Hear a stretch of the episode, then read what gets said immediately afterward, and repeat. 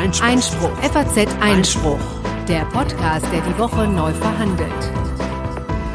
Herzlich willkommen zu Folge 113 des FAZ Einspruch Podcasts, des wöchentlichen Podcasts der FAZ für Recht, Justiz, Politik und Gesundheit, muss man ja inzwischen sagen. Heute am 18.03. und am Mikrofon begrüßen Sie wie jede Woche Corona Budras und Konstantin van Linden. Wobei ja, Mikrofon schön. Ein bisschen großes Wort beinahe ist für das, was wir hier reinsprechen, nämlich äh, unsere Handys in diesem Fall. Wir sitzen beide im Homeoffice und da sind wir nicht ganz so gut technisch ausgestattet äh, wie in der Redaktion mit unserem Aufnahmestudio.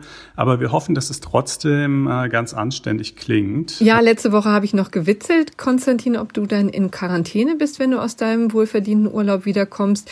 Nun sind wir es beide, ja, arbeiten also hier von zu Hause aus, obwohl es natürlich keine richtige Quarantäne ist. Wir sind quietschfidel, aber ähm, die Vorsichtsmaßnahmen gebieten es eben, dass wir Social Distancing betreiben. Deshalb also also etwas improvisiert diese Woche äh, der Podcast, aber mit einer Menge Themen und natürlich auch wieder in Sachen Gesundheit. Sag mal an, Konstantin, was wir so in petto haben.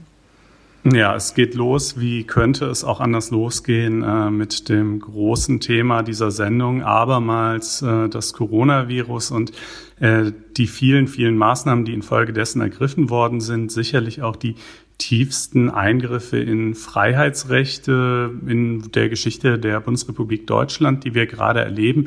Äh, wir stellen da mal, also wir haben uns da so beispielhaft fünf, sechs, sieben besonders zentrale Maßnahmen rausgegriffen, erläutern mal, äh, wie die eigentlich funktionieren und äh, wie die rechtlich zu bewerten sind. Ähm, dann anschließend, um das hier jetzt auch nicht ganz monothematisch zu halten, äh, widmen wir uns noch der Entscheidung des Bundesamts für Verfassungsschutz, einen Teil der AfD, nämlich den sogenannten Flügel, äh, jetzt offiziell als rechtsextreme Vereinigung und als Beobachtungsfall einzustufen, ähm, fragen uns, was das für Auswirkungen haben mag, insbesondere auch für Beamte, also Staatsdiener, die äh, möglicherweise diesem Flügel zugehörig sind. Ähm, dann schauen wir uns noch eine Entscheidung des Bundesverfassungsgerichts zum Mietendeckel an. Natürlich erst eine Eilentscheidung, alles andere wäre ja auch unglaublich schnell. Ähm, und schließlich äh, müssen wir noch vermelden, dass es eine Verfassungsreform in Russland gegeben hat, mit der Putin seine Präsidentschaft wohl auf Dauer stellt oder zumindest mal auf, auf noch sehr, sehr viele Jahre in die Zukunft. Äh, und am Schluss gibt es natürlich wie stets das gerechte Urteil. Ja, aber jetzt äh, vielleicht erstmal zum Thema Corona, das wirklich äh, beherrschende Thema der Stunde.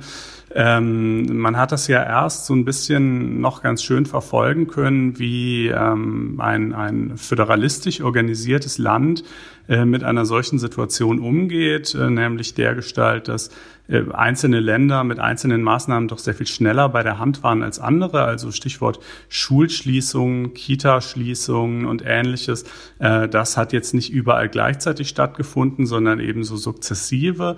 Bei einigen Ländern waren die Schulen auch noch Anfang dieser Woche, ich meine noch am Montag zumindest offen. Das hat natürlich dann zu einiger Kritik geführt. Bei den meisten waren sie aber schon zu. Inzwischen sind sie es bei allen. Ähm, und dann hat es natürlich am Montag ähm, ein großes, ja, koordiniertes Maßnahmenpaket gegeben. Also es fällt zwar alles in die Zuständigkeit der Länder, oftmals sogar in die Zuständigkeit der einzelnen äh, Gesundheitsämter äh, in den Kommunen, aber das heißt natürlich nicht, dass man sich nicht trotzdem zusammensetzen und abstimmen könnte. Und das ist auch geschehen, äh, der Gestalt, dass inzwischen eben eine riesen Liste von Einrichtungen, also Bars, Clubs, Kneipen, Theater, Konzerthäuser, Museen, Messen, Ausstellungen, Schwimmbäder, Fitnessstudios äh, und so weiter geschlossen sind. Restaurants dürfen nur noch zeitlich äh, begrenzt offen haben. Ähm, gleichzeitig viele andere Unternehmen können auch schon allein aus wirtschaftlichen Gründen jetzt irgendwie nicht mehr offen haben, weil einfach niemand mehr käme. Ähm, das äh, sind so, sage ich mal, die zentralen ähm, Maßnahmen in die eine Richtung. Umgekehrt wiederum er hat es auch, und das ist dann wirklich das endgültige Signal dafür, äh, dass wir uns in einer Ausnahmesituation befinden, äh, Lockerungen am Ladenschlussgesetz gegeben. Ja, also äh, Supermärkte und Apotheken dürfen teilweise länger aufhaben als sonst. Ähm, ja, und vor allen Dingen am Sonntag dann. Ist das eigentlich und am durch? Sonntag. Das ist jedenfalls geplant. Ja. Ja, ja, doch, genau, auch dieses. Ähm, und äh, dann natürlich darüber hinaus, äh, und das würde ich sagen, können wir uns jetzt auch mal als erstes größeres Element aus diesem ganzen äh, Maßnahmenbündel äh, zur Brust nehmen, hat es natürlich auch äh, ja die Einführung von Grenzkontrollen gegeben. Ne? Eigentlich äh, etwas, was wir innerhalb von Europa erfreulicherweise abgeschafft haben. Das kehrt nun wieder. Ähm, keineswegs nur an deutschen Binnengrenzen. Eine ganze Reihe von europäischen Ländern, äh, Mitgliedstaaten haben das getan, äh, aber eben auch Deutschland, ne? nämlich an der Grenze zu Frankreich, Schweiz, Österreich, Luxemburg und Dänemark. Und ähm, wie geht das überhaupt, wenn doch eigentlich die europäischen Binnengrenzen abgeschafft sind? Naja, Deutschland beruft sich auf Artikel 25 und 28 des Schengener Grenzkodexes äh, demzufolge Mitgliedstaaten aufgrund einer ernsthaften Bedrohung der öffentlichen Ordnung oder der inneren Sicherheit ähm, die Grenzen zunächst mal für maximal zehn Tage schließen dürfen und das kann dann noch mal um äh, weitere 20 Tage verlängert werden. Wir befinden uns jetzt zunächst mal in dieser zehn Tagesfrist. Ähm, dazu muss man, glaube ich, ein paar Sachen sagen. Also äh, zum einen hat es jetzt viele so Parallelziehungen gegeben zu 2015 von irgendwelchen Leuten, die meinten jetzt also sehr clever festzustellen, äh, dass hiermit ja jetzt der Beweis erbracht sei, dass das ja sehr wohl ginge mit der Grenzschließung, was ja damals bestritten worden sei. Äh, ich würde sagen, der Vergleich hinkt sowohl in rechtlicher als auch in tatsächlicher Hinsicht. Ja, also äh, in tatsächlicher Hinsicht einfach deshalb, weil wir es hier jetzt zu tun haben mit Touristen, mit Geschäftsreisenden, äh, die denen an der Grenze gesagt wird, ähm, ihr kommt nicht mehr rüber, ja. Ähm, die sind aber erstens in keiner existenziell verzweifelten Situation. Ähm, die sind, das ist zweitens eine überschaubare Zahl von Menschen. Äh, drittens leisten die einer solchen Anweisung dann auch Folge und versuchen nicht, sich irgendwo über die grüne Grenze zu schlagen. Es besteht sicherlich keine Notwendigkeit, jetzt einen Grenzzaun oder ähnliches zu ziehen, wie es ähm, durchaus notwendig gewesen wäre im Jahr 2015, wenn man damals die Flüchtlingsströme hätte stoppen wollen. Also ähm, will nur sagen, diese Parallele, die trägt wirklich nicht besonders weit. Und im Übrigen ähm, äh, gibt es natürlich eben für, für Menschen auch, ein, äh, auch gewisse Rechtspositionen, namentlich das Asylrecht, die äh, dafür sprechen, sie ins Land zu lassen. Aber für, für äh, das Virus gibt es jetzt sicherlich äh, kein, äh, keinerlei Recht, irgendwie die Landesgrenze zu überschreiten. Ähm, trotzdem muss man natürlich sagen, es ist auf jeden Fall ein erheblicher Eingriff in europäische Grundrechte, in das Recht der Freizügigkeit vor allen Dingen. Und ähm, ja, es ist ja auch nicht so ganz selbstverständlich, äh, dass das eigentlich inhaltlich gerechtfertigt wäre. Ne? Wenn hm. wir jetzt eine Binnengrenze zu Wuhan hätten, dann sähe die Sache anders aus. Aber äh, es versteht sich ja nicht von selbst, dass jetzt ähm, irgendwie zum Beispiel Franzosen nicht mehr ins Land dürfen, aber Deutsche innerhalb von Deutschland frei rumreisen dürfen. Also die Wahrscheinlichkeit, hm. dass ein Franzose infiziert wäre, ist ja nicht notwendigerweise größer. Ja, ja, vor allen Dingen, weil ja Wuhan inzwischen überall ist, ganz, ähm, ganz offensichtlich. Ne? Also natürlich ist Italien besonders betroffen, aber in, das Virus ist jetzt inzwischen überall. Ne? Und äh, auch in ziemlich dicht besetzt. Es gibt ja keine richtigen Zentren bis auf äh, NRW, wo das wirklich ganz offensichtlich ist. Aber ansonsten verteilt sich das ja auch bei uns quer durchs Land, ähm, auch genauso in Europa letztendlich. Es gibt ja kaum mehr Zonen, die wirklich noch frei sind. Also im Grunde genommen muss man ja sagen, das wird ja auch immer wieder wiederholt. Jetzt gerade, ne, das Virus ist schon überall. Und jetzt geht es eben einfach darum, im Kleinen es ab auszugrenzen, sozusagen, ja, sich gegenseitig voneinander abzugrenzen. Und da sollte vielleicht eher der Fokus liegen. Ne? Also es ist schon in diesem Zusammenhang wird jetzt, gibt es ja erste leichte Stimmen, Kritik äh, der Kritik, die sagen, naja, es ist schon ein bisschen bedenklich, wie jetzt der Drang erstmal darauf hingeht, sich abzuschotten, anstatt hier gemeinsam zu versuchen, diese Krise zu überstehen. Ich weiß nicht, wie das sozusagen besser gehandelt werden kann. Da fehlen mir natürlich auch die Fantasie. Aber das ist jetzt, was sich zunehmend an Kritik hier herauskristallisiert, ne? Diese Abschottung, die vielleicht jetzt auch noch nicht mal besonders zielführend ist. Ja, das ist eben genau der Punkt. Ne? Also Daniel Thüm zum Beispiel ähm, sagt halt, er würde mal bezweifeln, dass jetzt eine Grenzschließung für alle Europäer tatsächlich äh, rechtmäßig wäre. Also für, man muss erstmal dazu sagen, alle betrifft es sowieso nicht. Der Warenverkehr ähm, darf weiter fließen, soll das ja natürlich sogar ganz ausdrücklich. Ähm, auch Berufspendler dürfen äh, weiterhin die europäische Grenze, äh, die deutsche Grenze von beispielsweise Frankreich oder Österreich aus ähm, überschreiten. Äh, und äh, in anderen Fällen meint er, naja, müsste man im Grunde genommen eigentlich schon auf den Einzelfall gucken. Also wenn jetzt zum Beispiel ein Franzose sagt, ich habe aber äh, Verwandtschaft in Deutschland und will mich um die kümmern, ähm, dann müsste man schon durchaus drüber nachdenken, ob das ein Fall ist, wo man den Grenzübertritt tatsächlich verweigern kann. Und äh, diese Hamsterkäufe bei, bei äh, Supermärkten in grenznahem Gebiet, naja, ich meine, klar, einerseits sagt man, wir wollen jetzt natürlich irgendwie unseres äh, bei uns behalten, unsere Ressourcen irgendwie nicht abgeben, so ungefähr. Ja, aber andererseits wurden diese Supermärkte natürlich in vielen Fällen auch gerade gebaut, um diese sozusagen Grenzpendelkundschaft zu bedienen. Äh, und äh, Deutsche können das ja in Gegenrichtung auch. Also ich sag mal, es ist jetzt so auf Ebene der ähm, Geeignetheit schon und auch der Verhältnismäßigkeit zumindest nicht in allen Fällen so klar, dass das rechtmäßig wäre. Ja, eine ganz andere Frage ist dann natürlich nochmal diejenige, inwiefern man jetzt etwaige Rechtsverstöße da auch würde geltend machen können. Ja, ich würde mal sagen, in der Praxis äh, vermutlich gar nicht. Ähm, aber trotzdem äh, lohnt es sich ja durchaus, äh, auch mal die Frage zu stellen, ne, in, inwiefern ähm, das eigentlich auf einer tragfähigen Grundlage steht, äh, was hier alles gerade so beschlossen wird ähm, oder, oder welche Teile davon vielleicht auch nicht. Und dann kommen wir, wenn wir schon dabei sind, auch direkt noch zum zweiten Aspekt, äh, der die Grenzen betrifft, nämlich die europäischen Außengrenzen.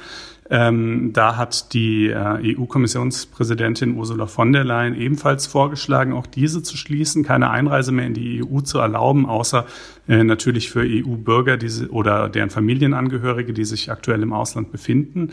Ähm, das ist vergleichsweise einfacher möglich, äh, nämlich nach Artikel 5 äh, Schengener Grenzkodex. Ja, also EU-Ausländer äh, können sich ja gerade nicht auf äh, das europäische Freizügigkeitsgrundrecht berufen.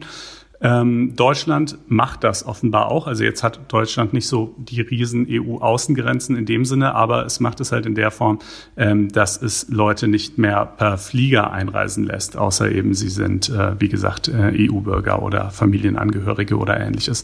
Ähm, an der Front wiederum machen sie allerdings natürlich äh, gerade das Gegenteil und versuchen jetzt in einer riesigen äh, Rückholaktion äh, deutsche Urlauber, die im Ausland gestrandet sind, ähm, wieder ins Land zu schaffen. Äh, genau, also das ist sicherlich rechtlich der weniger problematische Teil an den Außengrenzen. Ähm, das mit den Binnengrenzen ein bisschen schwieriger, aber ähm, einstweilen äh, regiert da, glaube ich, auch die äh, normative Kraft des Faktischen. Ja, Stichwort Katastrophenfall, Notstand und so weiter. Das hat man ja jetzt auch gehört. In Bayern wurde der Katastrophenfall ausgerufen. Ähm, was ist das eigentlich? Es ist wie zu allem, gibt es auch hier eine juristische Legaldefinition, die findet sich im bayerischen Katastrophenschutzgesetz, nämlich eine Situation, in der Leben und Gesundheit einer Vielzahl von Menschen in ungewöhnlichem Ausmaß gefährdet sind. Ähm, das Klingt schon mal sehr beeindruckend. Ja, ich glaube, das war vielleicht auch ein bisschen Teil der Show, kann man vielleicht sagen. Ja, als Ministerpräsident Söder äh, geriert sich ja hier schon auch sehr als Macher, kommt da auch gut bei an, ne? Hat man das Gefühl. Ist denn das auch gerechtfertigt, das tatsächlich als, als Katastrophe hier zu bezeichnen? Ähm, tja, also es ist halt die Frage, was man darunter versteht. Ne? Ich meine, so äh, gemeinsprachlich denkt man Katastrophenfall, oh, das ist so das, das äh, Alleräußerste, da werden jetzt Grundrechte irgendwie völlig suspendiert oder so. Nee, keineswegs. Also die Bedeutung der Ausrufung dieses Katastrophenfalles ist vergleichsweise gering. Ähm, es hat es in Bayern auch früher schon gegeben, nicht landesweit, aber in einzelnen Kreisen, zum Beispiel beim, bei diesem extremen Schneechaos vor einigen Jahren. Ähm, und äh, wozu berechtigt dann jetzt also diese Ausrufung des Katastrophenfalles? Naja, den, den Katastrophenschutzbehörden, also sprich in, an oberster Stelle dann dem bayerischen Innenministerium, ähm, ist es dann jetzt möglich, äh, direkte Weisungen an die Feuerwehr, die Rettungsdienste und auch an Privatpersonen äh, zu erteilen. Ähm, allerdings, dass das bisher passiert wäre, ich meine, zumal die Feuerwehr und die Rettungsdienste, die machen ihren Job ja sowieso, die muss man jetzt nicht unbedingt noch mit besonderen, äh, mit besonderen neuen Zwangsmitteln zu irgendwas verpflichten, ja. Äh, dass das bisher in großem Maß passiert wäre, ist eigentlich nicht erkenntlich. Eine denkbares Beispiel, wo es irgendwie was bringen könnte, wäre vielleicht noch, dass man sagt, ähm, wir beschlagnahmen in einzelnen privaten Arztpraxen Beatmungsgeräte, falls da welche wären oder sonstiges medizinisches ähm, Equipment, was jetzt vielleicht in den Krankenhäusern dringend benötigt, dringender benötigt wird. Ähm, das wäre so eine Sache, die, ähm, wo das tatsächlich jetzt mal eine Auswirkung haben könnte. Aber die allermeisten massiven Eingriffe, die wir aktuell erleben, äh, die ergehen nicht aufgrund der Ausrufung irgendeines Katastrophenfalles, äh, sondern ähm, auf Basis eben des Infektionsschutzgesetzes. Ähm, hm. Und äh, ja. Und das genau, ist ja sozusagen quasi Teil des ganzen Ordnungsrechts und des Polizeirechts, ne, wo man tatsächlich auch eingreifen kann zur Gefahrenabwehr letztendlich. Ne? Ja, genau. Genau, und ähm, noch ein bisschen was anderes wiederum ist der sogenannte Notstand. Äh, den haben wir hier gerade nicht. Ähm, damit, es gibt in Deutschland auch eine Reihe von Notstandsgesetzen, ähm, die ermöglichen es dann zum Beispiel, ähm, dass äh, der, dass wenn zum Beispiel der Bundestag nicht mehr zusammentreten kann, äh, dass dann der sogenannte gemeinsame Ausschuss, das ist so eine Art Notgesetzgeber, der sich aus Abgeordneten des Bundestages und des Bundesrates zusammensetzt, äh, stattdessen quasi an, an seine Stelle tritt ähm, der Notstand äh, oder diese Notstandsgesetze, die sind aber fast alle zumindest auf den Verteidigungsfall beschränkt, also auf ein, das Szenario eines militärischen Angriffs. Dann kann diese Notstandsgesetzgebung in Kraft treten, dann können auch noch, dann kann auch zum Beispiel die, die Bundeswehr potenziell im Inneren eingesetzt werden und so. Ähm, das haben wir hier jetzt aber gerade ja nicht. Ähm, und das heißt auch, äh, das ist, äh, finde ich, noch schon ein ganz bedenkenswerter Aspekt. Ne? Äh, sowas wie ähm, eine Bundestagssitzung oder auch eine Landtagssitzung ist natürlich jetzt eigentlich unter der Überschrift äh, der, ähm, des Social Distancing äh, eine ziemlich suboptimale Veranstaltung, ja, zum, ja zumal bei der aktuellen Größe des, des Bundestags äh, kommen da halt potenziell Hunderte von, von Parlamentariern zusammen. Ne? Das ist natürlich ein, hohes Ansteckung, ein hohem Ansteckungsrisiko äh, verbunden, aber es wär, gibt halt im deutschen Recht derzeit keine Möglichkeit, ähm, Stimmen in Stellvertretung abzugeben. Also man kann nicht sagen, hey, ich bin jetzt irgendwie in Quarantäne, aber du mein Fraktionskollege, du kannst für mich mitstimmen. Ähm, man kann auch nicht ähm, Bundestagsdebatten per Videoschalte abhalten. Ähm, äh, das sind Reformen, über die man vielleicht perspektivisch mal nachdenken könnte, wobei man natürlich da in, bei so grundsätzlichen Dingen jetzt auch nichts äh, übers Knie brechen sollte. Ähm, so ein bisschen die Behelfsabsprache im Bundestag ist, dass man äh, jetzt so eine Art Pairing-Vereinbarung offenbar hat. Das heißt, wenn bei einzelnen Fraktionen, vor allen Dingen die FDP ist da ja äh, jetzt schon mit mehreren Abgeordneten betroffen, quasi ähm, diverse Abgeordnete ausfallen, weil sie halt in Quarantäne sind, entweder selber krank sind oder Kontakt zu jemand hatten, ähm, dass dann die anderen Fraktionen, dass da quasi auch proportional einfach weniger Abgeordnete abstimmen, damit sich nicht die Mehrheitsverhältnisse auf einmal total äh, absurd verschieben. Das ist natürlich auch mehr so eine Behelfslösung, aber besser als nichts. Ähm, und äh, ja, genau, also das, das ist so ein bisschen, dann gibt's auch noch die Frage, die jetzt bisher zumindest eher theoretischer Natur ist, ähm, ob der Bundestagspräsident, der ja die, die Polizeihoheit innerhalb ähm, des Bundestages hat, äh, auch quasi Quarantäne oder sowas wie ein Hausverbot für einzelne Abgeordnete oder sogar Fraktionen anordnen könnte. Äh, dazu, das, weil das jetzt sehr ins Detail führt, würde ich mal verweisen auf einen Text äh, auf dem Verfassungsblock, ähm, der eben so ganz hübsch sich um diese Frage rankt, ja, Abgeordnete genießen Immunität, äh, wie es immer so mhm. schön heißt, aber, äh, äh, aber halt nur im Rechtssinn ja. und, und nicht im tatsächlichen. Leider nur im Rechtssinn, ja, man hätte das auch gerne anders in diesen Zeiten, ja. Genau, genau. Und ähm, ja, aber nicht nur die müssen sich fragen, wie es weitergeht, sondern natürlich auch ähm, ja äh, für du und ich und und äh, alle anderen und äh, ganz besonders natürlich eben Eltern von jüngeren Kindern. Äh, da bist du ja auch getroffen, betroffen. Ähm, magst du vielleicht ein paar Sätze dazu sagen, wie das jetzt eigentlich aussieht, nachdem ja die Schulen und Kitas zu haben? Ja, da sind natürlich viele Arbeitnehmer in einem ganz besonderen Dilemma. Wir haben es ja im vergangenen, in der vergangenen Sendung oder war es die, schon die davor? Ich glaube, die davor haben wir es ja schon angerissen, das Thema, was eben passiert, wenn man auf die Kinder aufpassen muss als Arbeitnehmer. Das heißt, nicht zur Arbeit kommen kann. Damals waren wir noch davon ausgegangen, dass sie vielleicht krank sind. Jetzt haben wir ja flächendeckende Schulschließungen, die bis in die Osterferien und eben darüber hinaus noch gehen, also bis zum Ende der Schulferien, das sind ja wirklich mal stolze fünf Wochen, die man hier mit dem Nachwuchs dann zu Hause verbringt. Und nicht alle sind schon so groß, dass man die dann hier alleine ohne, also ohne Betreuung zu Hause lassen könnte. Deswegen sind jetzt viele Eltern im Dilemma.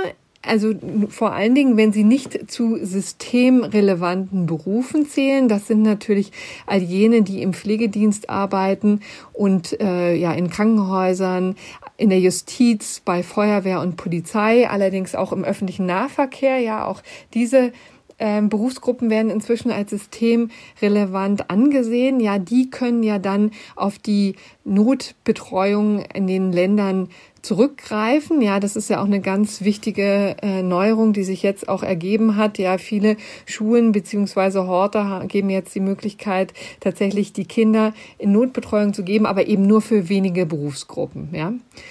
Äh, und es kämpfen natürlich jetzt immer mehr darum, äh, da auch rein zu können. Aber dann ist natürlich auch der Witz weg, ja. Also je mehr Kinder natürlich in so einer Gruppe sind, desto höher die Ansteckungsgefahr. Deswegen gibt es jetzt eben zwei Möglichkeiten. Entweder der Arbeitgeber ordnet ohnehin schon von sich aus Homeoffice an. Ja, dann hat man weniger Probleme. Das Problem stellt sich aber eben für Arbeitnehmer, die eigentlich gehalten sind, auf der Arbeit zu erscheinen. Ja, und denen, die auch die Aufgabe trifft, die Betreuung ihrer Kinder ähm, sicherzustellen. Ne? Denn natürlich ist das keine Aufgabe des Arbeitgebers, da muss sich natürlich, die Eltern müssen sich das schon selber drum kümmern. Ja, Das ist in diesem Punkt natürlich besonders schwer, vor allen Dingen, wenn die Großeltern ausfallen, die ja sonst mal gerne herangezogen werden, aber das geht ja in diesen Zeiten überhaupt nicht. So, und da gibt es natürlich eine Übergangsfrist, auch das hatten wir schon genannt, Paragraph 616 äh, des bürgerlichen Gesetzbuches sieht eben vor, dass eben die, die, das, der Entgeltanspruch Anspruch vorübergehend zu zahlen ist, auch wenn jetzt eine Unmöglichkeit vorliegt, also die Unmöglichkeit, seiner Arbeitspflicht nachzugehen. Allerdings eben wirklich nur für einen relativ kurzen Zeitraum. Das geht jetzt nicht für die fünf Wochen, jedenfalls nicht auf Basis dieses Gesetzes. Und dazu muss man jetzt eben sagen, dass das ein Problem ist, das schon seit Tagen diskutiert wird, das auch der Bundesregierung bekannt ist. Bundesarbeitsminister Hubertus Heil hat deswegen die Gewerkschaften und Arbeitgeber zusammengetrommelt, um da heute mal ein, äh, eine Grundsatzentscheidung herbeizuführen. Ich muss sagen, ich habe jetzt noch nicht gesehen, dass die tatsächlich zur Potte gekommen sind, also tatsächlich sich etwas äh, auf etwas geeinigt haben, denn es muss ja, ich glaube, darauf drängt eben die Bundesregierung, darauf hinauslaufen, dass im Grunde genommen der Arbeitgeber in den sauren Apfel beißt und sagt, okay, auch wenn du im Homeoffice bist, dann versuchen wir dich natürlich irgendwie zu beschäftigen, ja, aber in einigen Situationen, in einigen Berufen geht das ja schlicht und ergreifend nicht, ja. Da muss man dann also könnte die Bundesregierung ja, darauf drängen, dass die Arbeitgeber trotzdem den Lohn weiterzahlen, eine Entgeltvorzahlung wie im Krankheitsfall zusichern. Ob das jetzt so weiterhilft in Situationen, wo Unternehmen ja ins Schwanken geraten, ohnehin schon, wird man sehen. Vielleicht wird auch da die Bundesregierung zum Ergebnis kommen, dass sie da den Arbeitgebern stärker unter den Armen greift, damit die sich gegenüber diesen Berufsgruppen großzügiger zeigen kann. Also auch da ist noch vieles im Fluss. Da wird man dann sehen, was die Eltern, die jetzt ja wirklich in einer ziemlichen Notlage sind, die eigentlich zur Arbeit erscheinen müssen, aber auf der anderen Seite eben die Kinder zu Hause haben, wie die aus diesem Dilemma rauskommen. Muss man in der Tat auch noch mal sehen. Wir werden wahrscheinlich in der nächsten Woche das vielleicht noch nachtragen können. Das jetzt mhm. zu diesem Thema. Kommen wir jetzt ja, aber zum anderen Thema, glaube ich, das jetzt auch ganz unter die Nägeln brennt, nämlich die Entschädigungspflicht, ne? Genau, Oder? genau. Also es gibt ja zum einen ähm, kann man, das kann man vielleicht kurz vor die Klammer ziehen, äh, Entschädigungspflicht gegenüber Arbeitnehmern, die unter Quarantäne gestellt werden. Also wo nicht etwa die, ne, wo jetzt nicht die die Verhältnisse diktieren, dass sie zu Hause bleiben, sondern wo wirklich das Gesundheitsamt sagt, du darfst jetzt nicht raus. Ähm, da ist es vergleichsweise einfach. Die haben zunächst mal für sechs Wochen einen Anspruch auf vollen Arbeitslohn gegenüber dem Staat ähm, und dann ab der siebten Woche in äh, ja etwas äh, verringerter Höhe, aber das wird dann weitergezahlt. Aber das ist natürlich nur eine kleine Gruppe von Personen, die äh, meisten, die jetzt wirtschaftlich mm, Not leiden, jetzt schon Not leiden oder, oder dann eben in, sagen wir mal, perspektivisch, wenn das noch ein paar Wochen so weitergehen sollte, in arge Nöte geraten werden.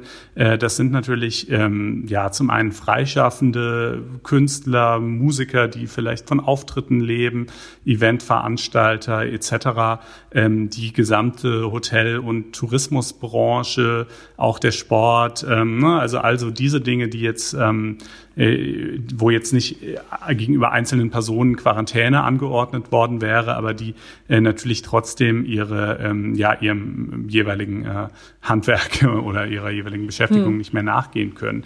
Und ähm, das, das ist, ist übrigens äh, eine Diskussion, um das nochmal vielleicht, äh, um die Kontext zu liefern, etwas, was in den vergangenen Wochen auch immer stärker diskutiert wurde, weil da die Befürchtung bestand, dass es, wenn es eine mögliche Entschädigungspflicht gibt, und zwar gegenüber den Kommunen, ähm, da es Kommunen abhalten könnte, tatsächlich die Maßnahmen zu geben, äh, durchzuführen. Ne? Also die tatsächlich mhm. irgendwelche Fußballspiele abzusagen oder Messen zu untersagen, zu stoppen und so weiter und so fort. Das war etwas, was zum Beispiel ähm, Dr. Drosten, Christian Drosten ja öfter schon erwähnt hat in seinem Podcast. Ich nehme an, viele unserer Hörer werden diesen Podcast auch kennen. Also das ist eben der Podcast vom NDR, wo äh, Drosten täglich über den, das Corona-Update sozusagen gibt. Und das war ein Thema, das er immer und immer wieder genannt hatte, weil er eben befürchtet hatte, dass eine mögliche Entschädigungspflicht der Kommunen ja gegenüber Veranstaltern dazu führen kann, dass die sich zurückhalten. Ja, aber was ist jetzt eigentlich von dieser Entschädigungspflicht der Kommunen zu halten? Ähm, ja, also mein, ich habe das auch tatsächlich als erstes äh, beim Drosten gehört vergangene Woche im Urlaub und da war schon so einfach mein erstes Bauchgefühl, das kann eigentlich fast nicht stimmen. Das kam mir einfach instinktiv abwegig vor, denn mhm. wir wissen ja, dass das Staatshaftungsrecht grundsätzlich sehr, sehr restriktiv ausgestaltet ist. Ne? Selbst bei rechtswidrigem Behördenhandeln gibt es ja keineswegs immer einen Schadensersatzanspruch. Ähm, und hier haben wir es ja mutmaßlich in der Regel, wenn jetzt nicht im Einzelfall es irgendwie unverhältnismäßig war oder sonst was, aber in der Regel haben wir es hier ja sogar mit recht mäßigem Behördenhandeln zu tun. Ähm, und das ist quasi eine generelle, dass quasi das Staatshaftungsrecht hier zu einer äh, Vollversicherung werden sollte gegenüber all den wirtschaftlichen Folgeschäden, die man halt so hat als Konzertveranstalter oder ähnliches. Ähm, das widerspricht eigentlich total diesem Grundgedanken eben des, des restriktiven Staatshaftungsrechts und es widerspricht total dem Grundgedanken, dass man die Behörden eben handlungsfähig halten will und dass man eben gerade nicht möchte, dass sie bei jeder äh, Entscheidung, die sie treffen, quasi schon die, die Kosten vor Augen haben, die äh, sie dann infolgedessen werden tragen müssen. Ähm, und, äh, das Problem ist allerdings, dass, äh, dass sich aus dem Infektionsschutzrecht, äh, Infektionsschutzgesetz, Paragraph 65, ja zumindest eine Regelung ergibt, die ja so ein bisschen darauf hindeutet, die das äh, jedenfalls ja oder nicht nur hindeutet, sondern man sie so verstehen kann, dass diese Entschädigungspflicht vorhanden ist. Ja, also da steht eben, es gibt Entschädigung, wenn Gegenstände vernichtet, beschädigt oder in sonstiger Weise in ihrem Wert gemindert werden oder ein anderer nicht nur unwesentlicher Vermögensnachteil verursacht wird. Also erstmal zu, zu den ersten drei Varianten mit den Gegenständen. Ne, das ist quasi die Idee, was weiß ich, Salmonellenverseuchung und jetzt wird halt irgendwie, du bist Fischhändler und deine Ladung von Fisch wird jetzt eben irgendwie vernichtet auf Anweisung ähm, der Behörden hin. Äh, da ist aber schon klargestellt, dass diese, diese ähm, auf, auf Gegenstände bezogenen Eingriffe, dass es da nur dann Schadensersatz gibt, wenn du selber nicht Nichtstörer bist. Das heißt, wenn dein Fisch gar nicht verseucht war oder zumindest auch, auch nicht der konkrete Verdacht bestand, sondern der quasi nur, weil der vielleicht zusammen in einem Lager mit auch noch anderen Sachen lagert, die dann aber betroffen sind, quasi mitvernichtet wird. Ja, also das ist sozusagen eigentlich ziemlich restriktiv. Und das war ursprünglich lange Zeit, ähm, so schildert es auch ein Beitrag im Verfassungsblog, den wir verlinken, äh, war ähm, das Infektionsschutzgesetz oder auch sein, sein Vorgänger, ich glaube, Seuchenbekämpfungsgesetz oder so ähnlich hieß das, ähm, auch auf diese unmittelbaren, sozusagen auf Gegenstände äh, bezogenen Eingriffe beschränkt. Und dann irgendwann wurde halt noch dieses dürre Sätzchen oder ein anderer nicht nur unwesentlicher Vermögensnachteil verursacht wird, hinten dran gehängt. Und äh, es wirkt, sagen wir mal, irgendwie komisch, dass damit jetzt wirklich die, mit diesem kleinen Zusatz jetzt auf einmal alles andere, was ja den, den, in diesem Fall den ganz überwiegenden Großteil der Schäden, die entstehen, ausmacht. Es werden ja jetzt nicht besonders viele Gegenstände vernichtet aktuell. Ne? Und äh, es ist auch so, es, das ist äh, zumindest auch ausdrücklich, bezieht sich diese Entschädigungspflicht nur auf Maßnahmen nach den Paragraphen 16 und 17 ähm, des Infektionsschutzgesetzes. Das sind so von ihrer Natur nach oder ihrer Natur nach so Vorsorgemaßnahmen, aber nicht auf Maßnahmen nach Paragraph 28. Das sind Schutzmaßnahmen eher nach dem Ausbruch einer, einer Seuche. Jetzt kann man natürlich oder einer Epidemie. Jetzt kann man natürlich beides nicht so super trennscharf voneinander unterscheiden, aber wenn man sagen würde, die jetzigen Veranstaltungsverbote, ähm, Ladenschlussverfügungen und ähnliches, ähm, die sind nicht mehr, die haben nicht mehr den Charakter von Vorsorgemaßnahmen nach 16 oder 17, sondern eben von, von Eindämmungs- und Schutzmaßnahmen nach 28, dann ähm, wären die sozusagen schon von vornherein äh, gar nicht von dieser Entschädigungsregelung erfasst. Ähm, aber selbst wenn man das nicht tut, bin ich halt, würde ich halt einfach sagen, also aus, aus den auch grundsätzlichen Erwägungen heraus, die ich gerade genannt habe und einfach dem Charakter des Staatsschutzrechts, das wäre einfach total, äh, des Staatshaftungsrechts, pardon, äh, wäre es einfach total systemwidrig, ähm, wenn da jetzt eine so umfassende Einstandspflicht äh, bestehen sollte. Und äh, ich meine, wir sehen ja, also die Behörden lassen sich ja jetzt auch nicht davon abhalten. Also es gibt ja jetzt all die äh, Einschränkungen, die wir eben gerade genannt haben und möglicherweise werden es auch noch mehr. Da können wir gleich auch noch vielleicht kurz drauf eingehen. Ähm, und äh, insofern, also ich, ich bezweifle, dass letztlich würden das natürlich die Gerichte entscheiden müssen, wenn jemand äh, auf die Idee kommen sollte zu klagen. Ähm, aber äh, das alles äh, ändert natürlich nichts daran, dass eben Leute in wirtschaftliche Not geraten und der Staat denen mhm. schon irgendwie helfen sollte und ja auch helfen will. Ja. Ähm, und äh, was gibt's da so für, für Bestrebungen?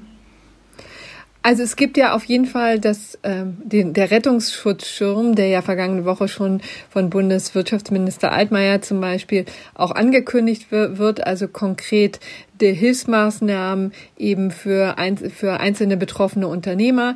Wir reden wahrscheinlich gleich auch über die Kredite durch die KfW, aber vielleicht ähm, erwähne ich jetzt eigentlich schon mal, was es bei äh, für Erleichterungen beim Insolvenzrecht geben soll. Das sind eben Pläne des, des Bundesjustizministeriums, das dafür sorgen soll, dass es im Grunde genommen ein bisschen diesen Rettungsschutzschirm flankiert, ja, ne? Denn es kann ja gut sein, dass es jetzt noch ein paar Tage dauert, bis das Geld ausgezahlt wird. Es müssen ja Anträge gestellt werden, die müssen geprüft werden und so weiter. Und im deutschen Insolvenzrecht gibt es aber umgekehrt ja die Maßgabe, dass Unternehmen, die zahlungsunfähig sind oder auch in so Liquidations, ähm, Liquiditätsproblemen stecken, dass die eben innerhalb von drei Wochen ihren Insolvenzantrag stellen müssen. Das zielt natürlich darauf, dass die Gläubiger geschützt werden, dass da nicht irgendwelche Geschäfte eingegangen werden, von dem das Unternehmen natürlich weiß, dass sie sie gar nicht äh, ja, eingehen darf, beziehungsweise gar nicht bezahlen kann. Ja, da soll natürlich die Umgebung ein bisschen geschützt werden. Das heißt, es muss dann relativ zügig ein ähm, Insolvenzantrag gestellt werden. Das ist natürlich in dieser dieser Situation ein bisschen widersinnig, ja, weil ja umgekehrt tatsächlich ähm, jetzt erstmal ein bisschen Zeit gebraucht wird, bis die Unternehmen diese Anträge stellen können, bis das Geld fließt. Und deswegen wird jetzt tatsächlich die Insolvenz, also die Pflicht zum Insolvenzantrag äh, verlängert, gelockert. Das sind jedenfalls Pläne des Bundesjustizministeriums. Das ist noch nicht ganz durch, aber so wie wir den Gesetzgeber jetzt kennengelernt hat in den letzten äh, Wochen, wird das eine Sache von wenigen Tagen sein, ja. Und dann ist es eben so, dass dann tatsächlich relativ schnell geholfen werden kann. Also natürlich gilt das nicht für jedes kriselnde Unternehmen, ne? Das muss man natürlich sagen. Es muss natürlich schon mit der Corona-Krise zu tun haben, dieses, die wirtschaftlichen Probleme. Aber ich kann mir jetzt kaum ein Unternehmen vorstellen, was tatsächlich jetzt noch andere Probleme hat, ja. Das muss man ja irgendwie auch sagen, ja. Ähm, und deswegen ähm, wird das ausgesetzt, diese Pflicht, äh, innerhalb von drei Wochen den Insolvenzantrag zu stellen. Und diese Aussetzung soll zunächst gelten bis zum 30. September. Ja, und dann wird man sehen, wie das weitergeht. Hm. Ändert aber natürlich leider trotzdem nichts daran, dass man halt möglicherweise einfach insolvent ist, ja, auch wenn man dann keinen Antrag stellen muss. Aber Geld hat man eben möglicherweise auch keins mehr und äh, da kommt dann genau die äh, gerade von der ja auch schon angesprochene Kreditvergabe äh, ins Spiel. Ähm, die KfW, die ähm, äh, Kreditanstalt für Wiederaufbau äh, soll da ja so ein bisschen die Federführung haben, aber leider ist das ein äh, relativ kompliziertes äh, Verfahren, weil es nämlich nicht einfach so ist, dass man jetzt nur als Unternehmer zur KfW geht und sagt, hier guckt mal her, hier ist mein Unternehmen, wie ihr sehen könnt, habe ich irgendwie die ganzen letzten Monate immer gut gewirtschaftet und jetzt bin ich aber auf einmal in den roten Zahlen. Ihr könnt euch denken, woran es liegt, bitte gebt mir Geld. Und dann sagt die KfW, ja, okay, wir geben dir Geld, bitteschön. Ähm, sondern das Geld kommt gar nicht von der KfW, sondern es kommt von der jeweiligen Hausbank. Das heißt, es ist so ein, es läuft halt mit ein, ein Verhältnis zwischen drei Stellen sozusagen, dem Unternehmen, der KfW und der Hausbank. Ja, die Hausbank vergibt den Kredit, die will natürlich ebenfalls prüfen, äh, was ist denn deine Situation, was hast du denn da für ein Unternehmen, wie viel Kohle willst du denn, lief dein Unternehmen denn vorher? Ja, könnte ja natürlich jetzt auch der eine oder andere auf die Idee kommen, äh, das sozusagen zu nutzen, obwohl er eigentlich schon vorher kurz vor der Pleite stand. Äh, das sind natürlich schon auch Dinge, die sich die Banken irgendwie jetzt schon anschauen wollen, bevor sie einfach Geld rausgeben. Und die Rolle der KfW ist es halt im Wesentlichen, dass sie einen großen Teil, ich glaube normalerweise 50 und jetzt sogar 80 Prozent des Ausfallrisikos übernimmt, was dann natürlich wiederum dazu führt, dass die Banken halt etwas schneller bereit sind, die Kredite zu vergeben, wenn sie denken, naja, also wir tragen nur 20 Prozent des Ausfallrisikos. Ne? Dann äh, trotzdem ist es natürlich ein einigermaßen komplizierter Prozess und äh, deshalb zieht er sich etwas in die Länge und äh, in Bundesland Bayern gibt es jetzt äh, auch so Soforthilfen, also in kleinere Beträge zwischen 5.000 und 30.000 Euro, aber immerhin, ähm, die wohl irgendwie schneller und äh, unbürokratischer noch ausgezahlt werden sollen. Ähm, aber das sind äh, jedenfalls mal so zwei große Baustellen irgendwie im, im Bereich äh, Unternehmen. Auf europäischer Ebene gibt es noch die Überlegung, ähm, quasi die, die Gelder aus dem aus diesem ESM-Rettungsschirm, der nach der Bankenkrise geschaffen wurde, anzuzapfen.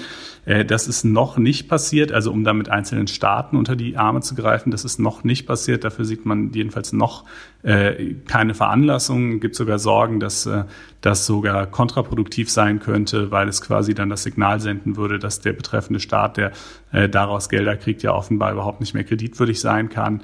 Ähm, also da wird man mal sehen, ob es noch so weit kommt oder nicht.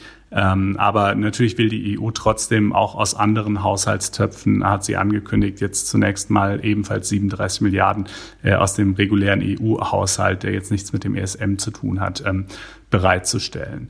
Ähm, ja, das äh, sind, glaube ich, was so die Seite, sage ich mal, Wirtschaftsleben betrifft, äh, wahrscheinlich die wichtigsten Punkte. Außerdem äh, haben wir dazu jetzt auch noch ein Gespräch in der Sendung, äh, und zwar mit Nico Herting, der ist Namenspartner der Kanzlei Herting Rechtsanwälte in Berlin ansässig, ähm, so eine mittel, mittelgroße Kanzlei kann man sagen.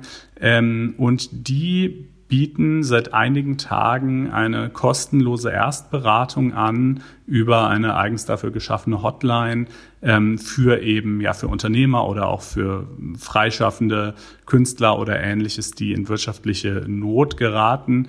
Äh, und mit ihm unterhalten wir uns mal ein bisschen darüber, was denn da so für Fragen kommen und was man den Leuten eigentlich noch sagen kann. Ja, dann herzlich willkommen in der Sendung, Nico Herting. Hallo. Ähm, ja, Nico, sag mal, du hast ja jetzt, beziehungsweise deine Kanzlei hat äh, vor einigen Tagen eine Art Notfall-Hotline eingerichtet für äh, Unternehmer, die jetzt wirtschaftlich betroffen sind durch die Folgen des Coronavirus. Äh, wie ist denn da so der Andrang und was sind die häufigsten Fragen und Klagen, die ihr da zu hören bekommt? Also der Andrang ist ordentlich. Wir haben jetzt hier Stand heute Mittwoch haben wir jetzt bestimmt schon so 200, 250 Anfragen. Ähm, wir bieten an, dass man uns eine Mail schreiben kann und, und rufen dann zurück und äh, sind da jetzt halt mit befasst, das alles nach und nach abzuarbeiten. Am Montag, als wir das eingerichtet haben, war erst der Ansturm enorm, auch gestern noch. Mittlerweile äh, flacht es ein bisschen ab. Aber da kommen jetzt äh, auch noch eigentlich äh, alle, alle paar Minuten äh, purzelt da noch eine herein. Es sind ähm, so in der, in, der, in der Masse sind es eigentlich hauptsächlich zwei äh, Gruppen. Das eine sind die Solo-Selbstständigen äh, vielerlei Art, äh, vom äh, Freelancer Koch ähm, über äh, Betreiber eines Yoga-Studios äh, bis hin zu ähm, irgendwelchen Event-Leuten. Äh, äh, ähm, äh, Künstler natürlich auch. Ähm, also große, große Gruppe. Und die andere, die anderen, das sind die meist kleineren Gewerbetreibenden, oft Gastronomen, ähm, äh, mit ein paar Mitarbeitern, ähm, äh, die sich die dann hier halt auch melden und äh, und ihre Fragen loswerden. Und gibt's da so ein paar Fragen, die irgendwie besonders häufig auftauchen? Naja, die, die, die, äh, also bei den, bei den Gewerbetreibenden äh, geht es oft darum, wie man jetzt halt möglichst schnell sich von Kosten befreien kann. Das, da sind die Themen dann Kurzarbeit, Entlassungen, ähm, äh, Möglichkeiten, äh, Miete, von der Miete runterzukommen und dergleichen. Ähm, und bei den Solo-Selbstständigen ist die Frage eigentlich fast immer, die Kernfrage ist immer die, wie kommen wir jetzt eigentlich an Geld, um unsere nächste Miete zu bezahlen? Das sind ja dann wohl in erster Linie finanzielle Fragen und nicht so sehr rechtliche. Ähm, naja, das ist jetzt natürlich, das ist so ein, ein, ein, ein äh, Prozess, wo wir auch sehr gefordert sind, jetzt ständig zu verfolgen, was da jetzt immer noch Neues kommt. Ähm, Stand Montag war es zunächst mal so, ähm, dass ähm, viele den Eindruck hatten, äh, da es entsprechende Aussagen gab, äh, zum Beispiel des Finanzministers in, äh, bei Anne Will am äh, Sonntag, der dann gesagt hat, also man würde jetzt über KfW, äh, Kreditanstalt Wiederaufbau, würde man ein Hilfsprogramm machen. Dann kriegten wir schon am Montag die Meldung, man habe bei KfW angerufen und da gehe keiner ran. Ähm, das heißt, ähm, da gab es dann halt oft den Eindruck, dass es irgendwo Hilfsprogramme gab, die es aber in Wahrheit noch jedenfalls Stand Montag überhaupt nicht gab. Ähm, und ähm, dann, äh, was muss man, dann muss man den Leuten sagen, dass äh, halt äh, äh, das Einzige, was es dann gibt, die Grundsicherung, äh, sprich Hartz IV ist, was man da in Anspruch nehmen kann. Ähm, jetzt ähm, ändert sich das allerdings diese Woche nach und nach. Also äh, Bayern hat angefangen mit einem äh, mit einem Hilfsprogramm, äh, wo man das wohl heute auch schon tatsächlich aktiv ist für Kleingewerbetreibende, wo die Unterstützungszahlungen äh, bekommen können zwischen 5.000 und äh, 30.000 Euro. Ähm, das ist Cash. Ähm, Berlin hat gestern, äh, Land Berlin ist eigentlich auch sehr weit voran, äh, erfreulicherweise muss ich sagen, als Berliner. Ähm, die haben äh, gestern ein äh, recht unbürokratisches Programm schon mal aufgelegt für Überbrückungskredite die man online bei der Investitionsbank Berlin ähm, hier auf recht einfachem Wege beantragen kann. Das wird ab morgen wird das äh, funktionieren. Ähm, äh, dann, dann ist das Pro Problem allerdings bei den, bei den, bei den Solo-Selbstständigen, dass die oft äh, sehr zögerlich sind, jetzt hier Kredite äh, zu beantragen weil solange kein Mensch weiß, wie lange das dauert, ist das natürlich auch eine etwas gruselige Vorstellung, sich jetzt ausgerechnet zu diesem Zeitpunkt auch noch zu verschulden. Ähm, äh, so das, was die wirklich brauchen, dann tatsächlich auch die äh, auch staatliche Finanzspritzen sind. Da hat, da gibt es heute eine Meldung, dass wohl ähm, der Berliner Senat jetzt auch tatsächlich äh, auch solche ähm, äh, äh, Liquiditätshilfen geben wird, die nicht rückzahlbar sind. Da ist die Rede von 15.000 Euro, die man da beantragen kann. Und die anderen Bundesländer, die ziehen da wohl jetzt alle nach und nach äh, hinterher. Ähm, und man, man ist jetzt sehr gefordert, immer zu verfolgen, was jetzt so in den einzelnen Bundesländern es wieder an Neuigkeiten gibt, weil das geht jetzt eigentlich fast im Stundentakt, kommt da was Neues auf den Schirm. Es ist Stand heute auch damit zu rechnen, wohl, dass da noch auf Bundesebene noch äh, weitere äh, weitere Programme folgen werden. Äh, dann sind natürlich, dann gibt's natürlich noch so im Umfeld gibt's natürlich noch so, so, so, so Themen, wo sich jetzt auch äh, ähm, äh, täglich wieder Neuigkeiten ergeben. Schon am Montag hatte ja die ähm, Bundesregierung bzw. Bundesjustizministerium bekannt gegeben, dass man die Insolvenzantragsfrist ähm, aussetzen äh, äh, wird bis zum, bis zum 30.09. Damit ähm, ist erstmal klar, dass sich jetzt niemand um Insolvenzverschleppung äh, Sorgen machen muss, ähm, weil mit dieser Aussage, die das BMJ getan hat, dass niemandem zum dann, dann mehr als Verschulden angerechnet werden kann, äh, wenn man jetzt nicht ähm, hier den Insolvenzantrag stellt. Und gesetzliche Maßnahmen werden dann auch nachkommen. Es gibt auch eine wohl ernstzunehmende Ankündigung des Bundesjustizministeriums, ähm, dass da wohl auch in Kürze ein Gesetz kommen wird, dass, ähm, äh, äh, dass, dass die Berechtigung des Vermieters zur Mietkündigung, und zwar wohl sowohl bei Wohnung als auch bei Gewerbe, aussetzen wird, ähm, äh, so dass ähm, äh, Gewerbetreibende, die ihre Miete jetzt nicht bezahlen können, dann, dann nicht äh, die, die Mietverträge gekündigt werden. Und so kommt halt jetzt so eins nach dem anderen äh, an Hilfsmaßnahmen. Und, ähm, äh, und wir Juristen ähm, sind ja im Denken ja immer, Mensch, also wofür braucht man denn da eigentlich einen Anwalt? Da gehe ich mal so online und mache mich schlau. Das ist aber äh, natürlich äh, unsere Realität, aber nicht die Wirklichkeit, wenn man eigentlich sein Geld damit verdient, ähm, äh, Imbissstände auf äh, Messen zu betreiben oder Messebauer zu sein oder auch halt selbstständiger Koch zu sein, Freelancer. Ähm, dann äh, ist man natürlich in, in dieser jetzigen Situation mit allen auch existenziellen Nöten, die man da hat, völlig überfordert, äh, äh jetzt auch da äh, den Überblick zu bekommen, äh, was man denn jetzt eigentlich für Möglichkeiten hat, an wen man sich da wenden kann. Du hast eben schon zwei Reformen angesprochen, die jetzt in Reaktion auf diese Krise auf den Weg gebracht werden. Gibt es noch andere Punkte jetzt aus eurer Beratungspraxis, wo du sagen würdest, da produziert die geltende Rechtslage einfach unbefriedigende äh, Ergebnisse, weil sie halt nicht auf einen solchen Sonderfall zugeschnitten ist? Also ich bin, ich war Montag noch sehr kritisch, dass man die ganzen Schließungen gemacht hat und nicht äh, genauso zügig, zupackend und auch mutig ähm, äh, dann auch Programme auf die Beine gestellt hat, um den, den vielen, vielen, die dann auf einmal auf dem Trockenen saßen, zu helfen. Ähm, das war, das hat die, hat die Leute in pure Verzweiflung versetzt. Äh, also um nur mal ein Beispiel zu, zu, zu nehmen, eine Sängerin, die von heute die ein, ein tolles Engagement an einem ja, Berliner Theater hatte und wo das dann plötzlich hieß, am, am Sonntag ging der Vorhang zu und damit gab es auch ab Montag kein Geld mehr. Die konnte dann aber auch nicht in ihren Zweitjob gehen, den sie noch hat, äh, nämlich als Yogalehrerin ins Fitnessstudio. Denn das Fitnessstudio war auch zu und da gab es auch kein Geld mehr. Und in ihren dritten Job, nämlich Gesangsunterricht in der Musikschule zu geben, da konnte sie auch nicht gehen, weil da war auch, äh, da waren auch die Schotten dicht. Dass das natürlich äh, dann so jemanden in, erstmal in Verzweiflung gebracht hat, das war völlig klar und da war es auch, wäre es sicherlich gut gewesen, wenn man dann äh, auch sofort eigentlich äh, die Maßnahmen gehabt hätte, um den Leuten die Sorge zu nehmen, dass sie jetzt äh, hier, hier völlig äh, äh, wirtschaftlich auf dem Trockenen sitzen.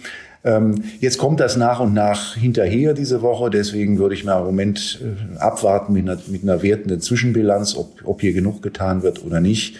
Äh, da müsste man, wird man wohl jetzt mal so eine Woche abwarten müssen. Das sagen wir jetzt auch vielen in der Beratung. Äh, wir sagen jetzt oft ähm, äh, im Moment mal noch ähm, jetzt nicht, nicht völlig nervös werden, sondern noch mal ein paar Tage abwarten, was da noch an, an Hilfsprogrammen kommt. Und ähm, äh, wenn es da, sollten sich da noch Löcher oder bürokratische Unzulänglichkeiten oder ähnliches herausstellen, dann ist es, äh, dann wird man sicherlich nochmal Forderungen aufstellen. Hört sich aber danach an, als würdest du in Wesentlichen ähm, Lebensberatung da leisten ne? und weniger rechtliche Beratung im Moment. Man kann nur sagen, wartet jetzt erstmal ab, was es da noch für Möglichkeiten gibt, wahrscheinlich, oder?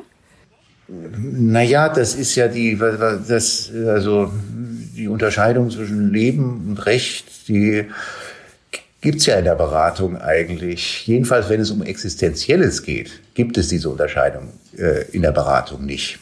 Immer wenn es um existenzielle Dinge geht und ähm, kann ich meine nächste Miete bezahlen, wie, wie zahle ich jetzt noch die Löhne meiner Mitarbeiter, das sind existenzielle Sachen. Und da jetzt auch in guten Zeiten, wenn man dazu beraten hat, dann macht man immer ein Stück Lebensberatung auch. Ja, ähm, es ist, das ist jetzt, ähm, äh, also die Aufgabe, die man da jetzt hat, ist, äh, den Leuten einen Weg durch das äh, Dickicht dann da auch zu zeigen, was ist jetzt eigentlich alles hier äh, so in den verschiedenen, zu den verschiedenen Themen. Äh, nicht, ob das Arbeit ist, ob das Sozialleistungen sind, ob das auch Steuer ist, äh, Steueraufschub und ähnliches. Ähm, äh, ob das Insolvenz habe ich vorhin angesprochen, ob das Miete ist ähm, und ob das jetzt diese vielen, vielen äh, äh, Hilfsprogramme sind, denen zu erklären, wie denn das eigentlich funktioniert mit KfW-Krediten, dass man die, dass man die nicht bei der KfW beantragt, sondern dass man dazu seine Hausbank muss. Ähm, das sind, ähm, das sind jetzt alles sicherlich keine, äh, äh, keine äh, staatsexamensverdächtigen Rechtsfragen, die man da überwiegend hat. Es gibt ein paar, die dann durchaus knifflig sind, aber überwiegend ist es sicherlich eher, sind es eher, eher einfache Fragen. Ähm, aber ähm, nichtsdestotrotz würde ich Leben und Recht in solchen Situationen nicht so säuberlich trennen. Ihr bietet diese Erstberatung ja jetzt auch kostenfrei an. Äh, du selber ähm, beschäftigst dich überhaupt viel auch äh, mit den Themen Berufsrecht und Berufsethik. Äh, es gibt ja immer diesen schönen Satz, der Anwalt sei auch Organ der Rechtspflege. Jetzt befinden wir uns gerade in einer Ausnahmesituation, wo für ganz, ganz viele Leute große rechtliche Unsicherheiten bestehen. Findest du, es gibt da auch eine Art berufsrechtliche oder berufsethische Pflicht für Rechtsanwälte, äh, mehr Pro Bono-Arbeit zu leisten? Ich mag das Wort Pro Bono nicht.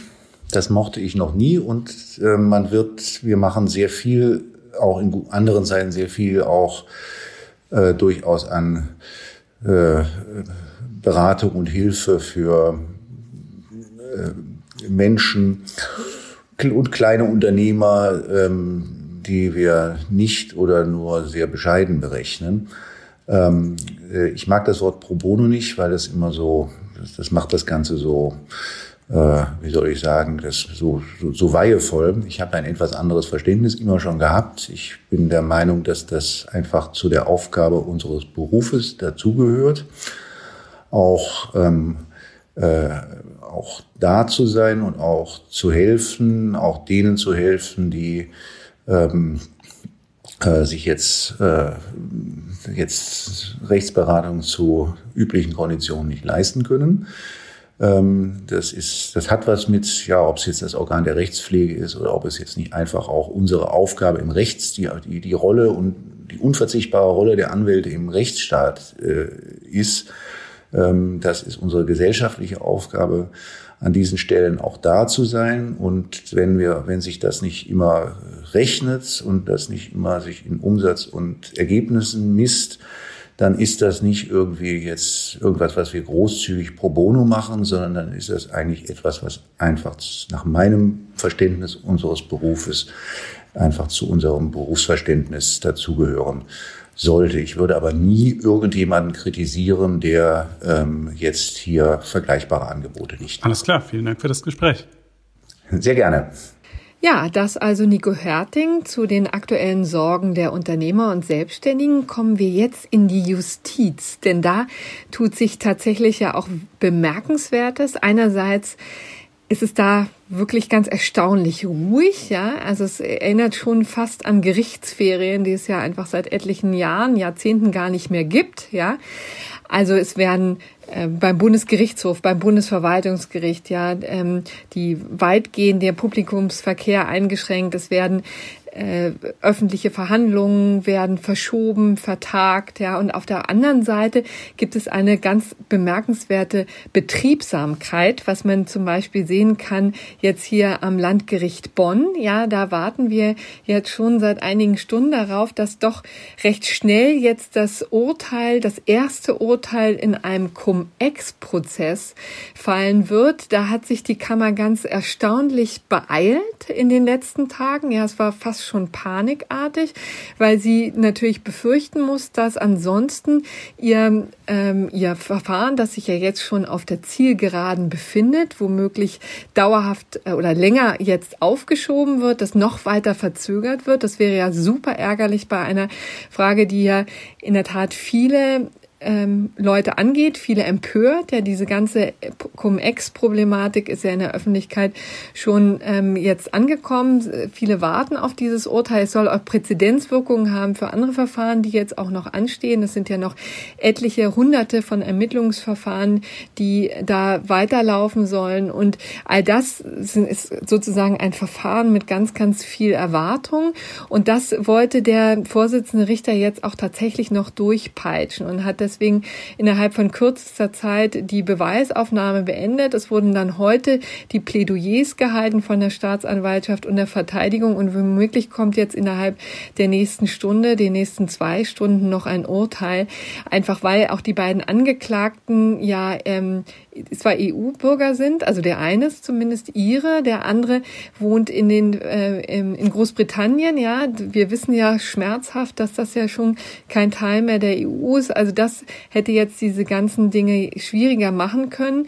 Der, die sollen dann möglichst bald dann auch wieder ausreisen können und deswegen war hier ganz besonderer Eile geboten, auch wegen der Schöffin. Eine Schöffin ist eben 65 Jahre alt, die hatte offensichtlich auch große Bedenken, saß dann ähm, heute und gestern mit Mundschutz da und da hat deswegen auch der Richter sich möglichst beeilt, das Ganze schnell über die Bühne zu bringen. Also das ist wirklich ganz, ganz abgefahren, was sich da derzeit an den Gerichten tut. Es ist ja, glaube ich, auch so, dass äh, das jetzt nicht nur ärgerlich gewesen wäre, sondern wenn man es länger hätte unterbrechen müssen, dann vielleicht sogar der ganze Prozess gescheitert wäre, oder? Ja, ja, genau. Also da muss man tatsächlich dann auch immer mit sowas rechnen, dass womöglich dann auch ähm, so ein Ding dann platzt, ja, dass diese ganzen Mühen, ich glaube, seit September hat man tatsächlich äh, hier verhandelt in der Sache, dass diese ganzen Mühen dann umsonst gewesen sind und man womöglich dann im Herbst oder wann auch immer diese ganze Corona-Krise ihr Ende findet, dann neu hätte anfangen müssen. Also das äh, war tatsächlich etwas, was wir an Damoklesschwert ja die ganze Zeit jetzt über äh, diesem Verfahren schwebte. Und auch da hat jetzt schon das Bundesjustizministerium das als Problem wahrgenommen, hat eben schon Pläne jetzt großzügigere Regelungen ja zu ähm, gestalten, ähm, durch den Gesetzgebungsprozess zu bringen, wonach Hauptverhandlungen wen Infektionsschutzmaßnahmen auch für eine Dauer von drei Monaten und zehn Tagen unterbrochen werden können. Also das ist, weiß ich jetzt nicht genau, woher diese merkwürdige, wahrscheinlich sind es die 100 Tage, die dann ähm, immer eine Rolle spielen, ähm, bei sowas ja oft als Grenze genommen werden. Also jedenfalls soll hier erst die Möglichkeit dann geschaffen werden, in der Strafprozessordnung Verhandlungen länger auszusetzen wegen so Seuchen wie des Coronavirus, ähm, als es bisher vorgesehen ist. Das ist etwas, wo jetzt schon die äh, Bundesregierung auch wieder reagiert hat, denn das Ganze betrifft ja nicht nur Cum-Ex, das ist ja etwas, was man jetzt offensichtlich recht schnell noch abwickeln kann, aber es gibt ja große Verfahren gegen die organisierte Kriminalität, ja diese Clan-Verfahren, die dann womöglich platzen, wenn man ähm, wenn man da nicht schnell handelt und wo dann tatsächlich auch viel Mühe vergebens wäre, ja, wenn hm. das nicht nicht anders gemacht werden kann. Das ist, glaube ich, für viele kontraintuitiv, wenn man das so hört, aber es ist tatsächlich so. Ne? Normalerweise dürfen Verfahren für drei Wochen unterbrochen werden, maximal. Wenn äh, sie schon mehr als zehn Verhandlungstage hatten, dann maximal für vier Wochen. Ähm, und jetzt ist das, es ist 2019 ein bisschen gelockert worden in Hinblick auf den Mutterschutz. Also wenn zum Beispiel eine Richterin schwanger ist und dann äh, quasi während des Prozesses entbindet, dann durften die Unterbrechungsfristen jetzt auch schon länger sein. Und nun soll es eben quasi noch so eine weitere Ausnahmebestimmung für äh, diese Corona-Geschichte geben. Ähm, die Idee ist quasi, dass man ja, dass die Richter sozusagen ihre Entscheidungen aus dem Inbegriff der Hauptverhandlung schöpfen sollen. Und wenn da jetzt jedes Mal endlose Zeiten zwischen zwei Verhandlungsterminen liegen, das Ganze dann eben zu sehr zerfasert und man am Ende irgendwie kein gutes, stimmiges Gesamtbild mehr sich formen kann. Und es führt eben tatsächlich dazu, dass Prozesse dann komplett scheitern, wenn diese Fristen überschritten werden. Deshalb ähm, ist es sicherlich sinnvoll, wenn das äh, Justizministerium da jetzt eine Regelung schafft. Ja.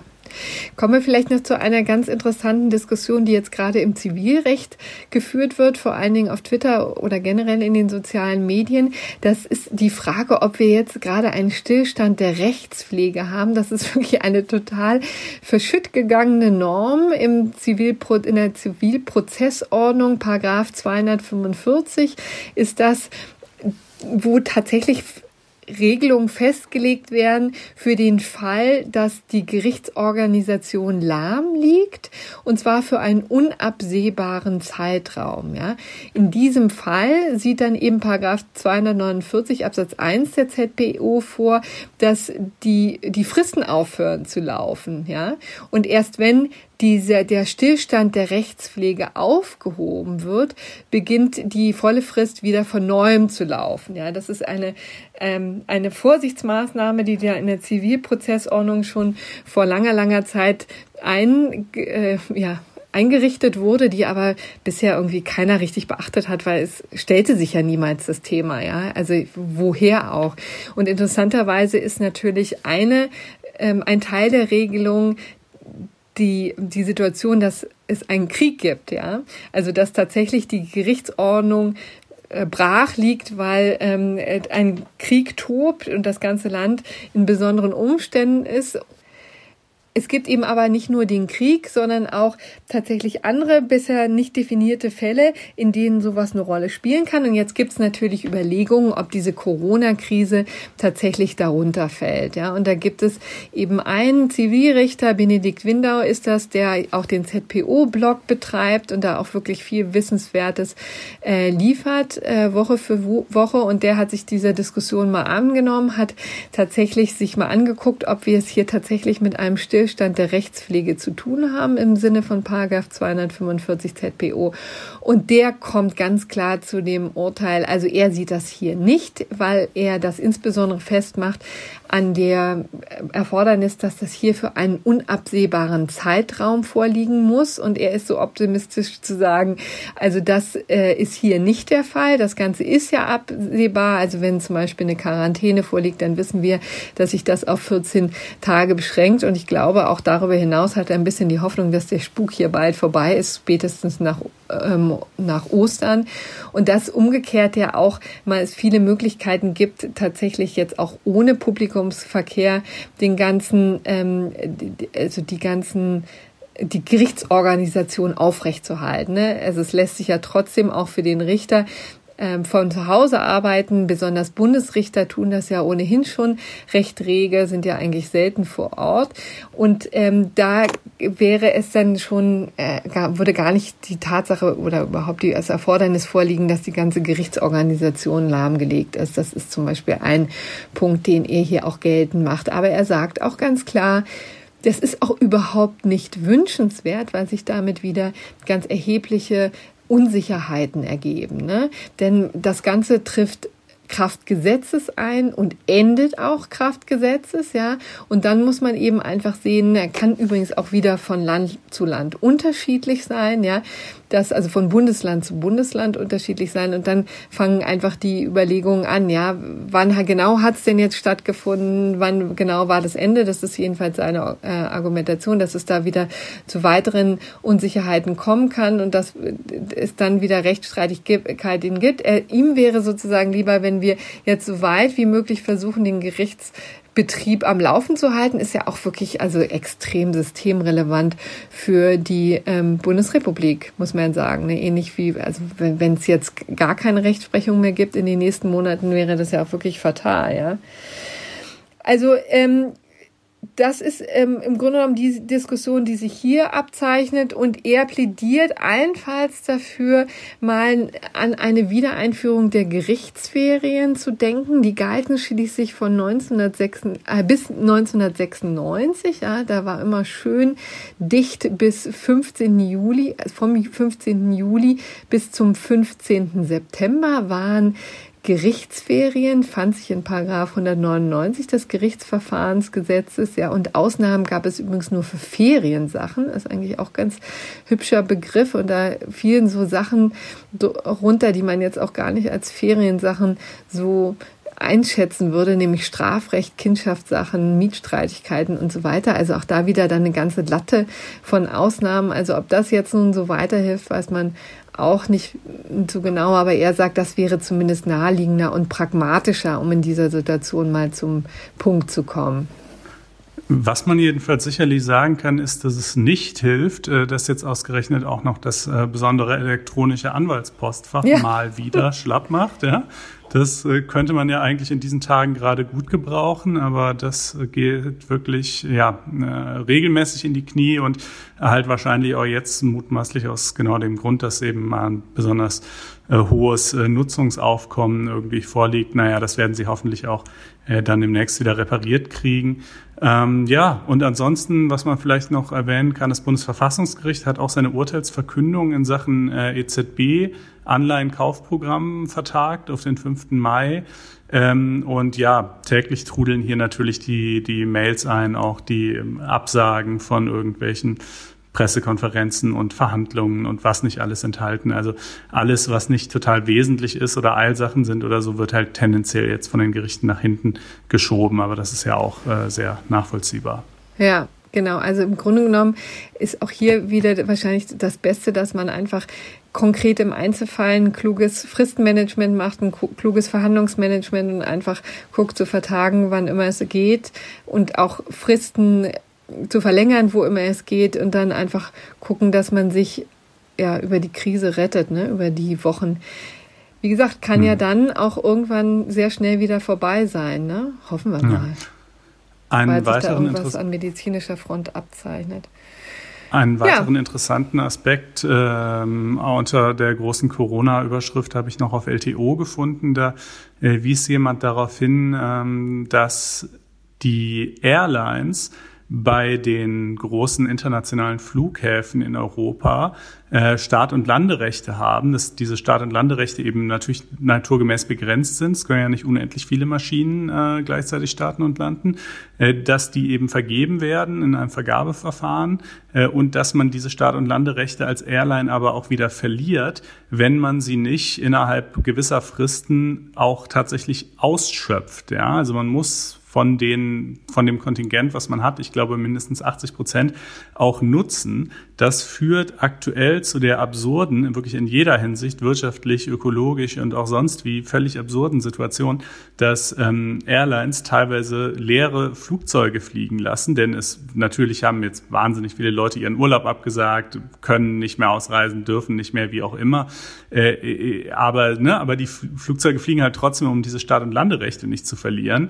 Ähm, äh, und das kann natürlich irgendwie echt nicht sein eigentlich. Und das ist eine, das ist augenscheinlich auf äh, europäischer Ebene reguliert. Und da möchte jetzt die EU-Kommission ähm, diese Regelung wohl quasi zumindest zeitweise außer Kraft setzen oder eben auch insoweit äh, um eine Ausnahme ergänzen. Das äh, scheint mir auch äh, dringend geboten. Ähm, ja, und dann zu guter Letzt äh, vielleicht noch ein kleiner Ausblick, ne, die Frage, die sich natürlich jetzt stellt, also was kann überhaupt noch kommen, äh, äh, nachdem ja schon wahnsinnig viel passiert ist in den letzten Tagen. Nächste Eskalationsstufe wäre natürlich die Ausgangssperre hier in Deutschland. Oh Gott, äh, ganz ehrlich, ja, da würde mir ganz anders werden, ehrlich gesagt.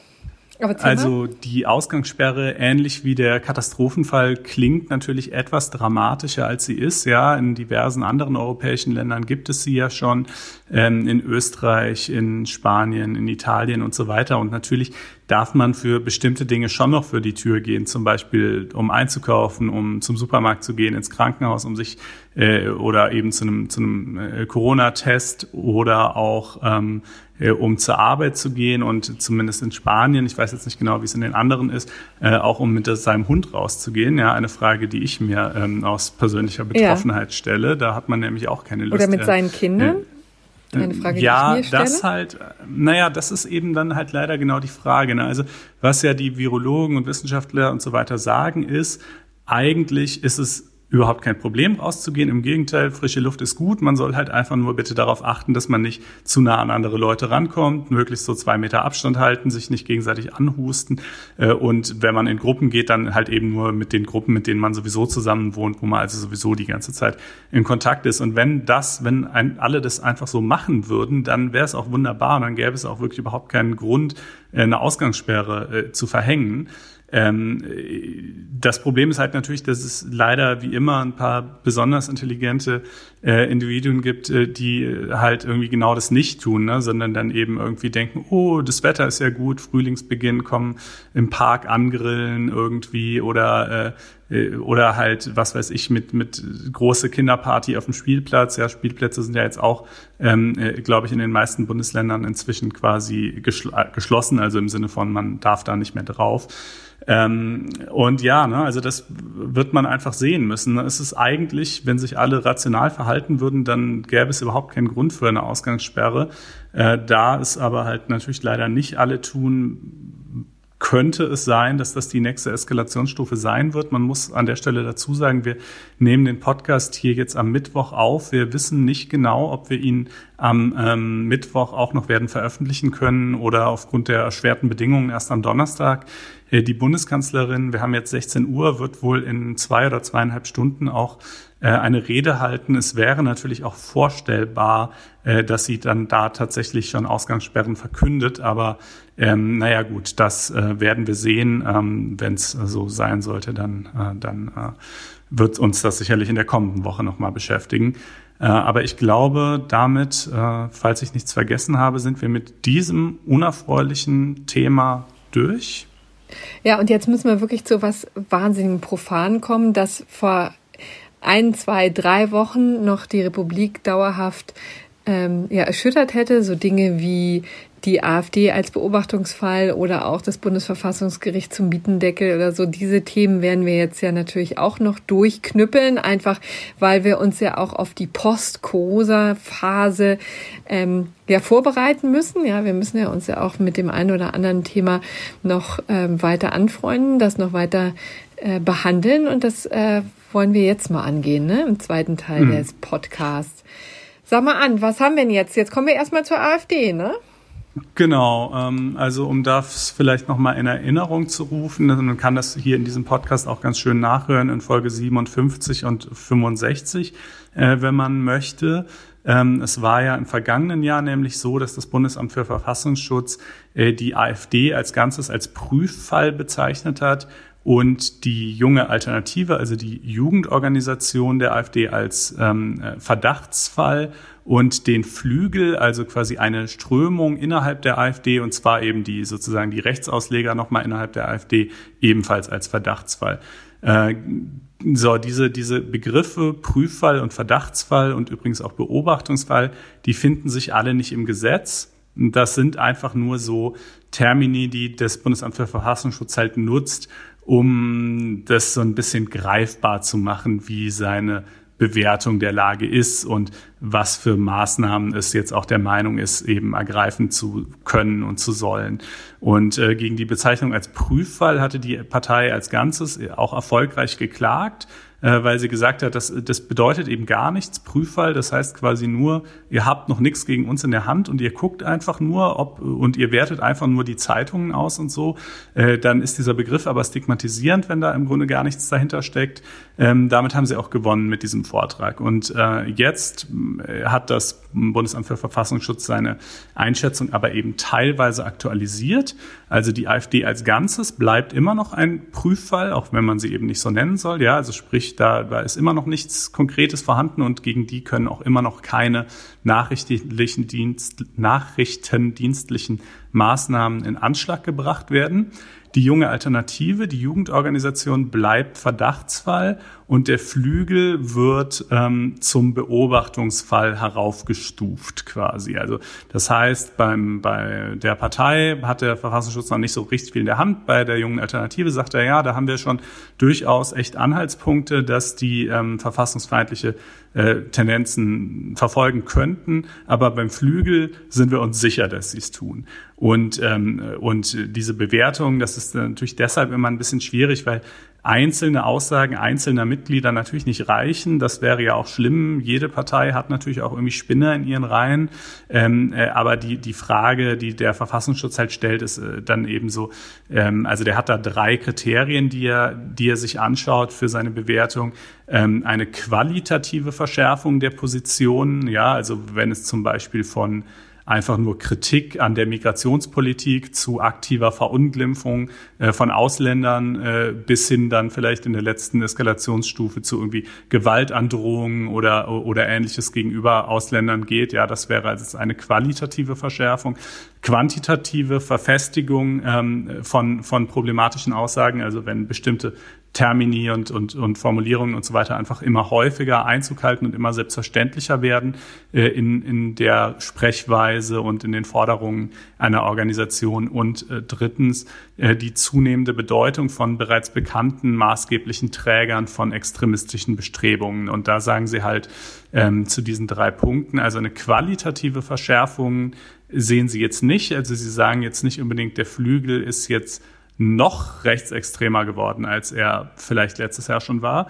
Aber die anderen beiden Punkte, die sehen Sie. Da sagen Sie also in Hinblick, was jetzt zum Beispiel die Bedeutung von extremistischen Personen angeht, da stellen Sie halt zentral auf Björn Höcke, den Landeschef in Thüringen und auf Andreas Kalbitz, den Landeschef in Brandenburg ab ähm, die sie, wo er, sie halt sagen, der ist also bestens in der rechtsextremen Szene vernetzt.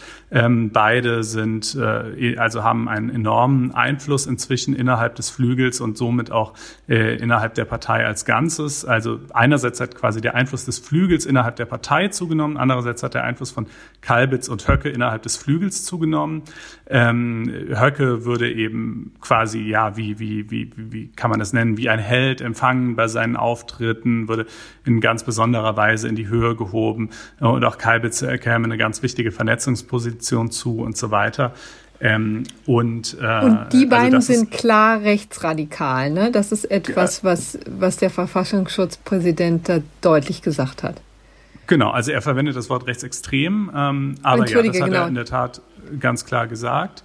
Äh, genau. Das ist sind, ja auch ein wichtiger Unterschied. Entschuldigung, einer, den ich jetzt ja ganz offensichtlich ähm, schon wieder durcheinander gebracht habe. Rechtsextrem ist tatsächlich nochmal eine Steigerung, die sich äh, im Widerspruch zu unserer verfassungsrechtlichen Grundordnung stellt. Ne? Das ist, glaube ich, hm. der Unterschied.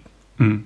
Genau, und das finde ich, das würde ich auch noch an, also dann jetzt der zweite Aspekt, quasi der inhaltliche Aspekt. Ja, was sind denn eigentlich die Sachen, die die AfD oder die der Flügel sagt, die eben tatsächlich nicht mehr irgendwie in, in, unter unserer Verfassung so durchgehen. Naja, da, hat er, da gibt es eine ganze lange Liste äh, beim Bundesamt für Verfassungsschutz, verlinken wir natürlich auch. Ähm, äh, äh, beispielhaft mal genannt, also Verstoß gegen die Menschenwürde durch völkische Positionen, zum Beispiel ein völkisches Gesellschaftskonzept, das auf biologistischen Grundannahmen beruht, ähm, das Migranten außereuropäischer Herkunft als nicht integrierbar ausgrenzt, ähm, dass die größte Gefahr in einem vermeintlich gesteuerten Bevölkerungsaustausch sieht, ähm, und äh, und das eben natürlich dann entsprechend mit pauschaler Ausgrenzung und Herabwürdigung von Minderheiten, insbesondere von Ausländern, äh, darauf reagiert. Das ist zum Beispiel ein Punkt, ne, Verstoß gegen die Menschenwürde aus diesen gerade genannten Gründen, aber auch Verstoß gegen die Menschenwürde durch fremden- und islamfeindliche Personen, Positionen, Agitationen und äh, gegen Flüchtlinge und Migranten, ähm, dass Zuwanderern, insbesondere mit muslimischem Hintergrund, in pauschaler Weise Negativeigenschaften zugeschrieben werden und insoweit eben auch nicht differenziert wird irgendwie zwischen, zwischen muslimischen Fundamentalisten und ähm, einfach nur ja normalgläubigen Muslimen halt. Ähm, antisem zu antisemitischen Positionen, sagt der Verfassungsschutz, ähm, da gäbe es vor allen Dingen so dieses verschwörungstheoretisch angehauchte Narrativ des, des jüdischen Finanzkapitals, ja, das quasi im Hintergrund agieren würde und äh, äh die Verantwortlichen in der Politik lenken würde und das würde äh, vor allen Dingen gerinnen im, im Feindbild George Soros, ja, der jüdische Milliardär und ähm, Investor und Mäzen verschiedener äh, Organisationen, die der AfD natürlich so gar nicht passen. Ähm, und äh, dann beispielhaft vielleicht noch als weitere Punkte, die eben auch besonders problematisch sind, äh, sagen Sie noch, ähm, dass Höcke und Kalbitz in der gegenwärtigen Politik keine bloßen Gegner sehen, sondern ein in Gänze verabscheuungswürdiges System, das sie zum Beispiel mit dem DDR-Unrechtsstaat vergleichen, ähm, dass sie den Parlamentarismus ablehnen, ohne Alternativen zu präsentieren, die die Meinungspluralität wahren würden und dass sie auch ähm, innerhalb der AfD äh, also gegenüber quasi gemäßigteren Akteuren innerhalb der AfD ähm, eine, eine ja, Sprache pflegen, die von extremer Militanz zeugt. Da sprechen sie ja immer von Feindzeuge, ist immer diese seltsame Formulierung, die sie da verwenden. Also auch das sind quasi selbst in der eigenen Partei offenbar Feinde, nicht nur irgendwie Leute, die anderer Ansicht sind oder so. Ähm, und äh, das sind so die, die zentralen Punkte, ähm, Hinterfragung des staatlichen Gewaltmonopols, auch noch die ständige ins Spielbringung des angeblichen Widerstandsrechts nach Artikel 20 Absatz 4 Grundgesetz, das natürlich mal wirklich so gar nicht äh, momentan irgendwie besteht, ähm, und die Verbindungen zu rechtsextremen Organisationen wie Pegida und äh, Konsorten. Äh, das sind so die zentralen Argumente, warum er das jetzt eben, äh, warum er sagt, der Flügel ist jetzt also ein Beobachtungsfall. Ähm, in beiden Fällen, also beim Flügel, aber auch bei der jungen Alternative, die ja nur ein Verdachtsfall ist, können jetzt nachrichtendienstliche ähm, Mittel eingesetzt werden, also Telefonüberwachung, irgendwie äh, Einschleusen von V-Leuten etc. Natürlich muss das im Einzelfall immer noch jeweils verhältnismäßig sein. Ähm, da wird man jetzt beim Flügel halt ein bisschen großzügiger sein als bei der jungen Alternative, weil man sagt, gut, die, da haben wir jetzt schon mal festgestellt, dass die einfach verfassungsfeindliche Ziele verfolgen. Dann sind wir da im Zweifel schneller mit bei der Hand. Ähm, und ja, und natürlich das große praktische Problem finde ich eigentlich, und da habe ich auch nicht so richtig befriedigend mm, erfahren können, wie der äh, Verfassungsschutz das lösen will, die Frage, äh, wer gehört denn eigentlich zum Flügel? Ja, es, es gab mal diese Erfurter Resolution vor, aber auch schon einigen Jahren, die unterschrieben worden ist von ein paar tausend Leuten, aber von denen sind inzwischen viele ausgeschieden, dafür sind neue hinzugekommen. Wer, wer ist das denn eigentlich? Ja, es ist, es gibt da ja nicht so, also das ist halt nicht so völlig eindeutig zu sagen, wer sich dazu zählt und dazu gerechnet wird. Ähm, aber gleichzeitig ist das natürlich eine relevante Frage für die, für die Überwachung zum einen äh, und zum anderen vielleicht auch dann, wenn diese Leute möglicherweise im Staatsdienst arbeiten. Ne? Ja, in der Tat, beim Staatsdienst ergibt sich auch einiges Neues jetzt. Also damit hat sich eine neue Qualität ergeben, denn man kann ja davon ausgehen, dass es doch einige Beamte geht, die gibt, die AfD Mitglieder sind oder sich sogar dem Flügel zugehörig fühlen. Und da muss man jetzt gucken, hat das Konsequenzen für ihren Beamtenstatus? Ne? Das ist jetzt eine Diskussion, die hat es schon seit geraumer Zeit nicht mehr so richtig gegeben. Das war früher, wurde das immer so diskutiert vor dem Hintergrund der NPD-Mitgliedschaft. Das verträgt sich natürlich nicht im Staatsdienst. Das ist auch relativ klar. Ne? Also auch jetzt vor dem neuen, relativ neuen ähm, äh, Hintergrund, dass das Bundesverfassungsgericht dass das Bundesverfassungsgericht die NPD zwar nicht verboten hat, weil sie zu unbedeutend ist, aber ja immerhin gesagt hat, das ist eine Partei, die die Grundfesten der Bundesrepublik Deutschland erschüttert, ja, die also ein äh, Ziele verfolgt, die nicht mit dem Grundgesetz vereinbar sind und deswegen verfassungswidrig ist. Das wurde ja für die NPD ziemlich deutlich festgelegt vom Bundesverfassungsgericht, auch nicht vor allzu langer Zeit, aber für die äh, AfD gilt das natürlich nicht. Die ist ja nicht vom ähm, von dem Bundesverfassungsgericht verboten.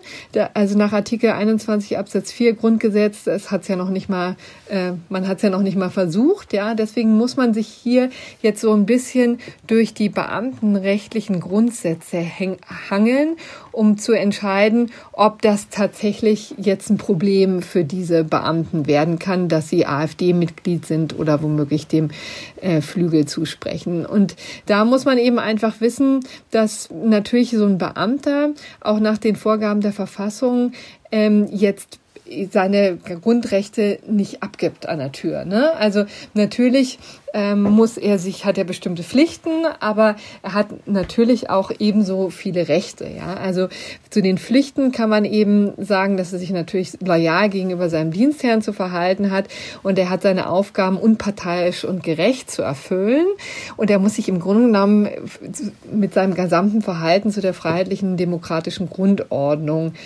ähm, ausrichten. Ja?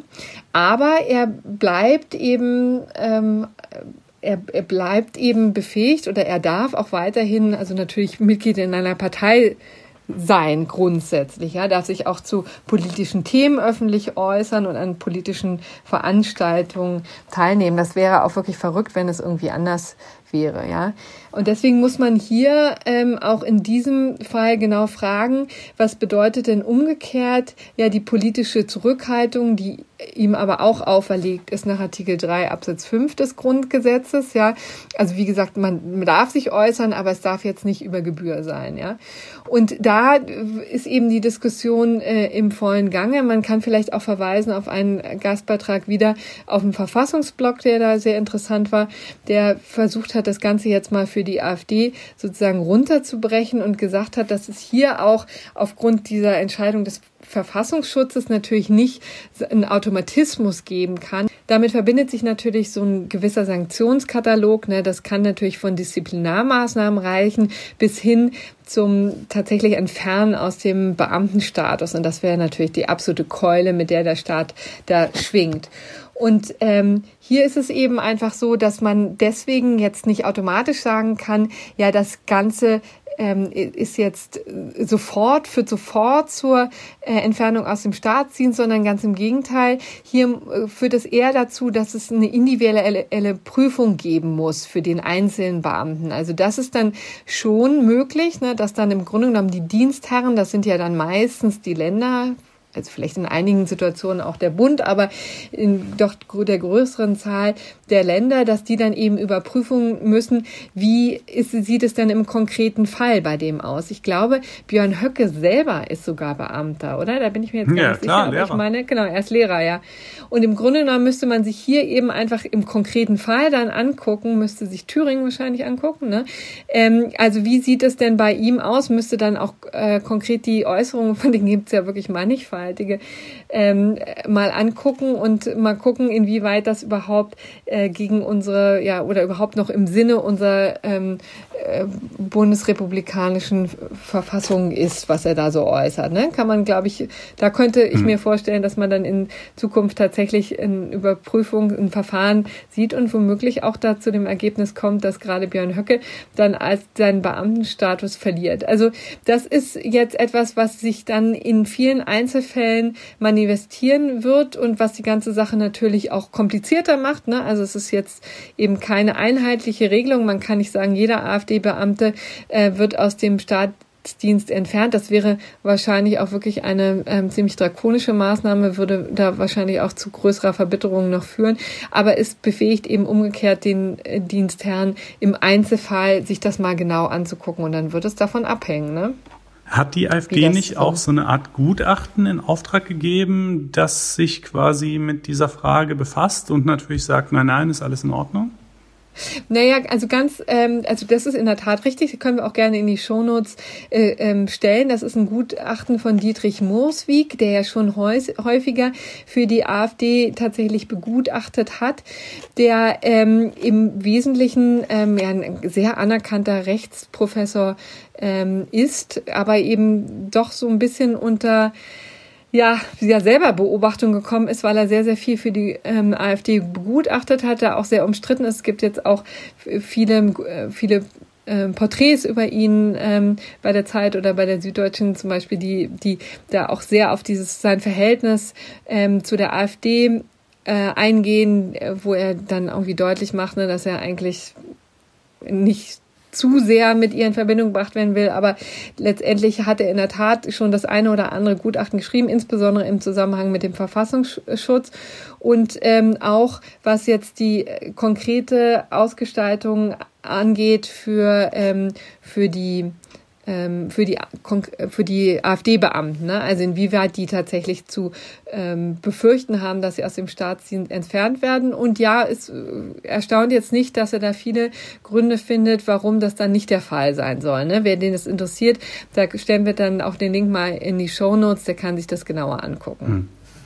Ja, also ich finde ja, also AfD-Beamte klar, aber ne, aber wenn jetzt jemand sich tatsächlich zum Flügel bekennt, das ist ja nochmal was anderes.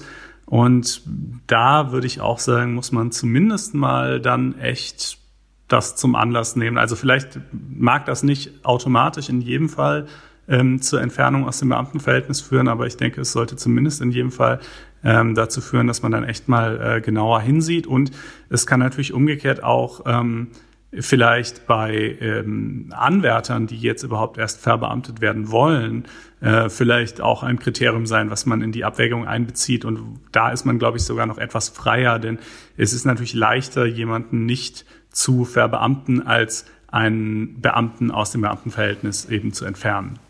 Ja, total. Das ist ein absolut wichtiger Punkt. Ne? Also das kann man sich vorstellen, dass AfD-Mitgliedern das in Zukunft ein bisschen schwerer fällt, ähm, da in diesen Staatsdienst zu kommen. Das sehe ich auch so. Ja. Ja. Okay. Gut, das jetzt aber dazu und dann sind wir jetzt beim Bundesverfassungsgericht äh, und beim Mietendeckel, den Berliner genau. Mietendeckel, der ja hier auch schon häufiger Thema war. Deswegen müssen wir das jetzt auch nicht in extenso besprechen, aber es war auch nicht eine ganz uninteressante Eilentscheidung, die da vergangenen Donnerstag gefallen ist vom Bundesverfassungsgericht. Das ist übrigens auch schon die zweite. Ja, das muss man sich auch mal vorstellen. Also der äh, Mietendeckel gilt ja seit dem 23. Februar in Berlin und hat schon zweimal das Bundesverfassungsgericht beschäftigt, wird auch übrigens natürlich in Zukunft noch weiter beschäftigen, denn das waren ja jetzt hier erst die Eilverfahren und dann kommen ja noch die Hauptsacheverfahren. Das erste, das können wir ganz schnell machen, haben wir deswegen, glaube ich, auch nie erwähnt im Einspruch-Podcast, weil es einfach zu unbedeutend war. Das erste, das war eben auch schon äh, von Anfang Februar. Da ähm, hatte das Bundesverfassungsgericht gesagt, das ist jetzt einfach zu früh. Ja, also das Ding ist noch nicht mal im Kraft. Jetzt warten wir mal ähm, bis das, das seine Wirkung entfaltet und dann reden wir auch drüber. Ähm, jetzt hat es also zum ersten Mal darüber geredet und auch durchaus Bemerkenswertes zutage gefördert. Es ging, um das vielleicht mal konkret zu sagen, um Anträge von Vermietern. Das war gleich eine ganze Handvoll von ähm, Vermietern, die eigentlich immer eine ähnliche Konstellation haben. Also mal war es Klein, Kleinstvermieter, mal ähm, Vermieter oder auch ein Immobilienfonds, die halt mehrere Immobilien hatten. Aber es war immer der gleich, die gleiche Situation, dass ähm, dass die wahnsinnig viel Geld in die Sanierung gesteckt haben. Ne? Und das natürlich jetzt auch durch höhere Mieten auf ihre Mieter umwälzen wollten, beziehungsweise auf künftige Mieter. Ja? Und nun hat man ja im ähm, Berliner Mietendeckel, in dem Gesetz zur Mietenbegrenzung im Wohnungswesen in Berlin, wie es richtig heißt, ähm, ja die Situation, dass es einmal äh, eine Rückwirkung gibt, also bis, äh, ich glaube, es war der 18. Juni im vergangenen Jahr, da wurden quasi die Mieten festgefroren, wurden, wurde gesagt, also ähm, ihr dürft die nicht erhöhen. Und dann gibt es eben auch tatsächlich konkrete Mietobergrenzen und die sind so niedrig, dass da auch ähm, tatsächlich, ich würde mal jetzt behaupten, auch redliche Vermieter, die jetzt nicht allzu sehr ihre Mieter schröpfen, da Schwierigkeiten haben, äh, drunter zu fallen. Also die liegen ganz klar drüber. Dann gibt es für Bestandsmieten auch noch einen Mechanismus, dass man sagt, also ein halbes Auge zudrückt und sagt, na ja, die dürfen schon 20 Prozent drüber liegen, aber für Erst- und, und Neuvermietungen gibt, die müssen sich eben konkret an diese Vorgaben halten und wie gesagt, die sind relativ niedrig. Ja, ich glaube, ich habe es jetzt diese Staffelung nicht vor Augen, aber um es mal deutlich zu, zu, sagen, das geht also maximal bis 10 oder 11 ähm, Euro pro Quadratmeter. Dann kann man noch ein bisschen was drauflegen, ja, weil es äh, die Lage zum Beispiel oder weil das eine bestimmte ähm, eine bestimmte äh, Ausstattung hat, die Wohnung, aber das war's dann auch schon. Also man kommt definitiv nicht zu den Mieten, die jetzt hier in Berlin mitunter gelten. Ne? Also auch die Fälle, die wir hier zu sehen haben, die schwanken immer so zwischen 15 Euro pro Quadratmeter bis hoch zu 18 Euro pro Quadratmeter. Und diese Vermieter haben sich eben deswegen dagegen gewehrt, weil das Ganze ja schon strafbewehrt ist und zwar ziemlich ordentlich. Ne? Das, äh, da, äh, das gilt als Ordnungswidrigkeit ähm, wenn man zu hohe Mieten nimmt und wenn man übrigens auch den umfangreichen Informationspflichten nicht nachkommt. Also die hat der Vermieter sowohl gegenüber den Mietern als auch gegenüber dem Senat, als auch übrigens gegenüber der Berliner Investitionsbank, die da ein besonderes Auge drauf hat, wenn es Mieterhöhungen gibt nach Sanierung. So, und wenn man dagegen verstößt, also gegen die Informationspflichten oder gegen den Mietendeckel selber, dann kann es teuer werden und zwar bis zu einer halben Million. Also das ist schon eine ordentliche Hausnummer und die hat natürlich auch disziplinierenden Charakter und diesen disziplinierenden Charakter wollte man vor Gericht an greifen, also konkret vor dem Bundesverfassungsgericht und hat gesagt, naja, das Ganze schränkt uns so sehr in unseren Rechten ein nach Artikel 14, also den Eigentumsschutz, dass ähm, das hier schon gestoppt werden muss und zwar so schnell wie möglich im Eilverfahren. Und dazu muss man ja wissen, dass in solchem Verfahren das Bundesverfassungsgericht ähm, das natürlich nicht nicht, da hat es nicht besonders viel Zeit, sich die Sache anzugucken, sondern da ähm, wird vor allen Dingen beschränkt sich das auf eine Folgenabwägung. Ne? Da wird eben gesagt, okay, wenn wir hier eingreifen, wer hat denn da die schlimmeren Folgen zu tragen? Also wenn wir ähm, das Gesetz stoppen, ist quasi der Gesetzgeber düpiert, ja, der doch einen relativ großen Gestaltungsspielraum macht, hat. Das macht eben das Bundesverfassungsgericht nicht so gerne. Und wenn man das Gesetz jetzt erstmal so laufen lässt, vielleicht ein Jahr oder anderthalb, bis sich das Bundesverfassungsgericht da mal einem Hauptsacheverfahren damit beschäftigt, dann drohen natürlich umgekehrt den Vermietern auch wahnsinnige Sanktionen, ja, und vor allen Dingen in diesem Fall, gerade bei den Neuvermietungen, ja auch auf Dauer Mieteinnahmen, denn man kann ja sozusagen muss sich ja daran halten an diese ähm, an diese Deckelung und hat dann im Mietvertrag mit Mietern diesen ähm, diese, diese Miethöhe vereinbart, die sich womöglich dann in anderthalb oder zwei Jahren als verfassungswidrig rausstellt. Also das Gesetz stellt sich als verfassungswidrig raus. Das heißt, der Vermieter hätte sich niemals dran halten müssen, hätte also höhere Mieten vereinbaren können. Aber davon kann jetzt keine Rede mehr sein, weil ein Vertrag ist nun mal geschlossen, ja, und äh, davon hat er dann nichts, ja. Also das beides galt es abzuwägen und da hat das Bundesverfassungsgericht gesagt, hier in diesem Fall sehen wir zwar, dass es tatsächlich ein Problem geben könnte mit der Verfassungsmäßigkeit, insbesondere übrigens, das haben die explizit erwähnt, mit der Zuständigkeit, ja, also mit der Frage, ob Berlin überhaupt so ein Gesetz ähm, erlassen durfte als Landesgesetzgeber oder ob es nicht etwas wäre, was der Bund als Ganzes zu regeln hätte. Ne? Das ist ja auch etwas, was wir ganz intensiv bes beschäftigt haben, äh, besprochen haben, schon in früheren Folgen, auch mit dem Professor Franz Mayer, äh, Bielefelder Rechtsprofessor, der dann Gutachten geschrieben hat für Berlin, der gesagt hat, klar ist das ähm, ist das Land dafür zuständig? Was ist denn, wer ist denn näher dran? Ja, das ist natürlich der Landesgesetzgeber, der ist näher an den Menschen dran, näher an den prekären Wohnlagen, also an den Wohnlagen, wo es tatsächlich besonders Schmerz und der muss sowas auch entscheiden dürfen. Das ist seine, also in aller Kürze seine Argumentation. Naja, und hier hat jedenfalls das ähm, Bundesverfassungsgericht explizit ge, ähm, gesagt, ja, also diese Frage ist tatsächlich ungeklärt. Die ist offen und die werden wir dann auch in einem Hauptsacheverfahren zu klären haben. Aber bis dahin sagen wir einfach, stellen wir uns dem Gesetzgeber nicht entgegen, sondern lassen ihn mal machen, ja, weil der Vermieter mit den Folgen regeln, äh, leben kann. Ja, es ist halt so ein bisschen Auslegungsfrage. Man neigt vielleicht auch dazu, da zu viel hineinzulesen. Die einen haben quasi gesagt, na, dadurch, dass das Bundesverfassungsgericht diese Frage nach der Kompetenz so ausdrücklich anspricht, deutet es bereits an, dass es gerade da ähm, vielleicht eben eben sozusagen äh, schon äh, schon äh, gegen äh, den Gesetzgeber gegen das Land Berlin entscheiden wird und es schon daran scheitern lassen wird. Man kann es natürlich auch andersrum sehen und sagen, naja, Sie haben nur das ausdrücklich angesprochen, obwohl es ja auch noch viele andere Argumente geben könnte, aus denen heraus das verfassungswidrig wäre, abgesehen jetzt von der Kompetenzfrage. Im Endeffekt weiß ich nicht. Ich glaube, man überinterpretiert es vielleicht dann auch so ein bisschen. Fakt ist jedenfalls mal bei der Folgenabwägung, ob man es jetzt erstmal laufen lassen soll auf die Gefahr hin, dass es verfassungswidrig ist oder erstmal stoppen soll auf die Gefahr hin, dass es verfassungsgemäß war. Ähm, ja, da, äh, da hat es eben beschlossen, dass es jetzt zunächst mal laufen kann. Ähm, und dann muss man halt hoffen, äh, kann aber wohl auch davon ausgehen, dass sie dann auch versuchen werden, relativ zügig für die Maßstäbe des Bundesverfassungsgerichts in der Hauptsache zu entscheiden. Aber das wird natürlich sicherlich äh, mal mindestens ein Jahr, äh, denke ich, dauern.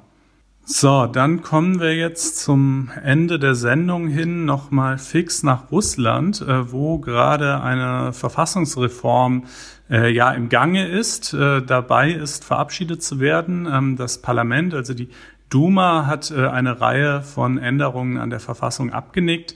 Ähm, damit ist die Sache noch nicht endgültig durch. Ähm, es wird zum einen noch dem Verfassungsgericht vorgelegt werden, dass das Ganze prüfen soll ähm, wo man aber, wo also alle Beobachter davon ausgehen, äh, dass äh, es da keine Beanstandungen haben wird, jedenfalls keine durchgreifenden, zumal das äh, Verfassungsgericht in Russland auch in hohem Maß der Kontrolle des Präsidenten untersteht. Ähm, und anschließend soll es dann noch eine Volksabstimmung geben, ähm, bei der allerdings eigentlich gelten für Volksabstimmungen, dass mindestens die Hälfte der Bevölkerung teilnehmen muss. Äh, diese Bedingung ist hier auch aufgehoben, sondern es müssen halt nur äh, die Hälfte mindestens derjenigen, die teilnehmen, dafür stimmen. Und ähm, auch da, sage ich mal, wird man wahrscheinlich Mittel und Wege finden.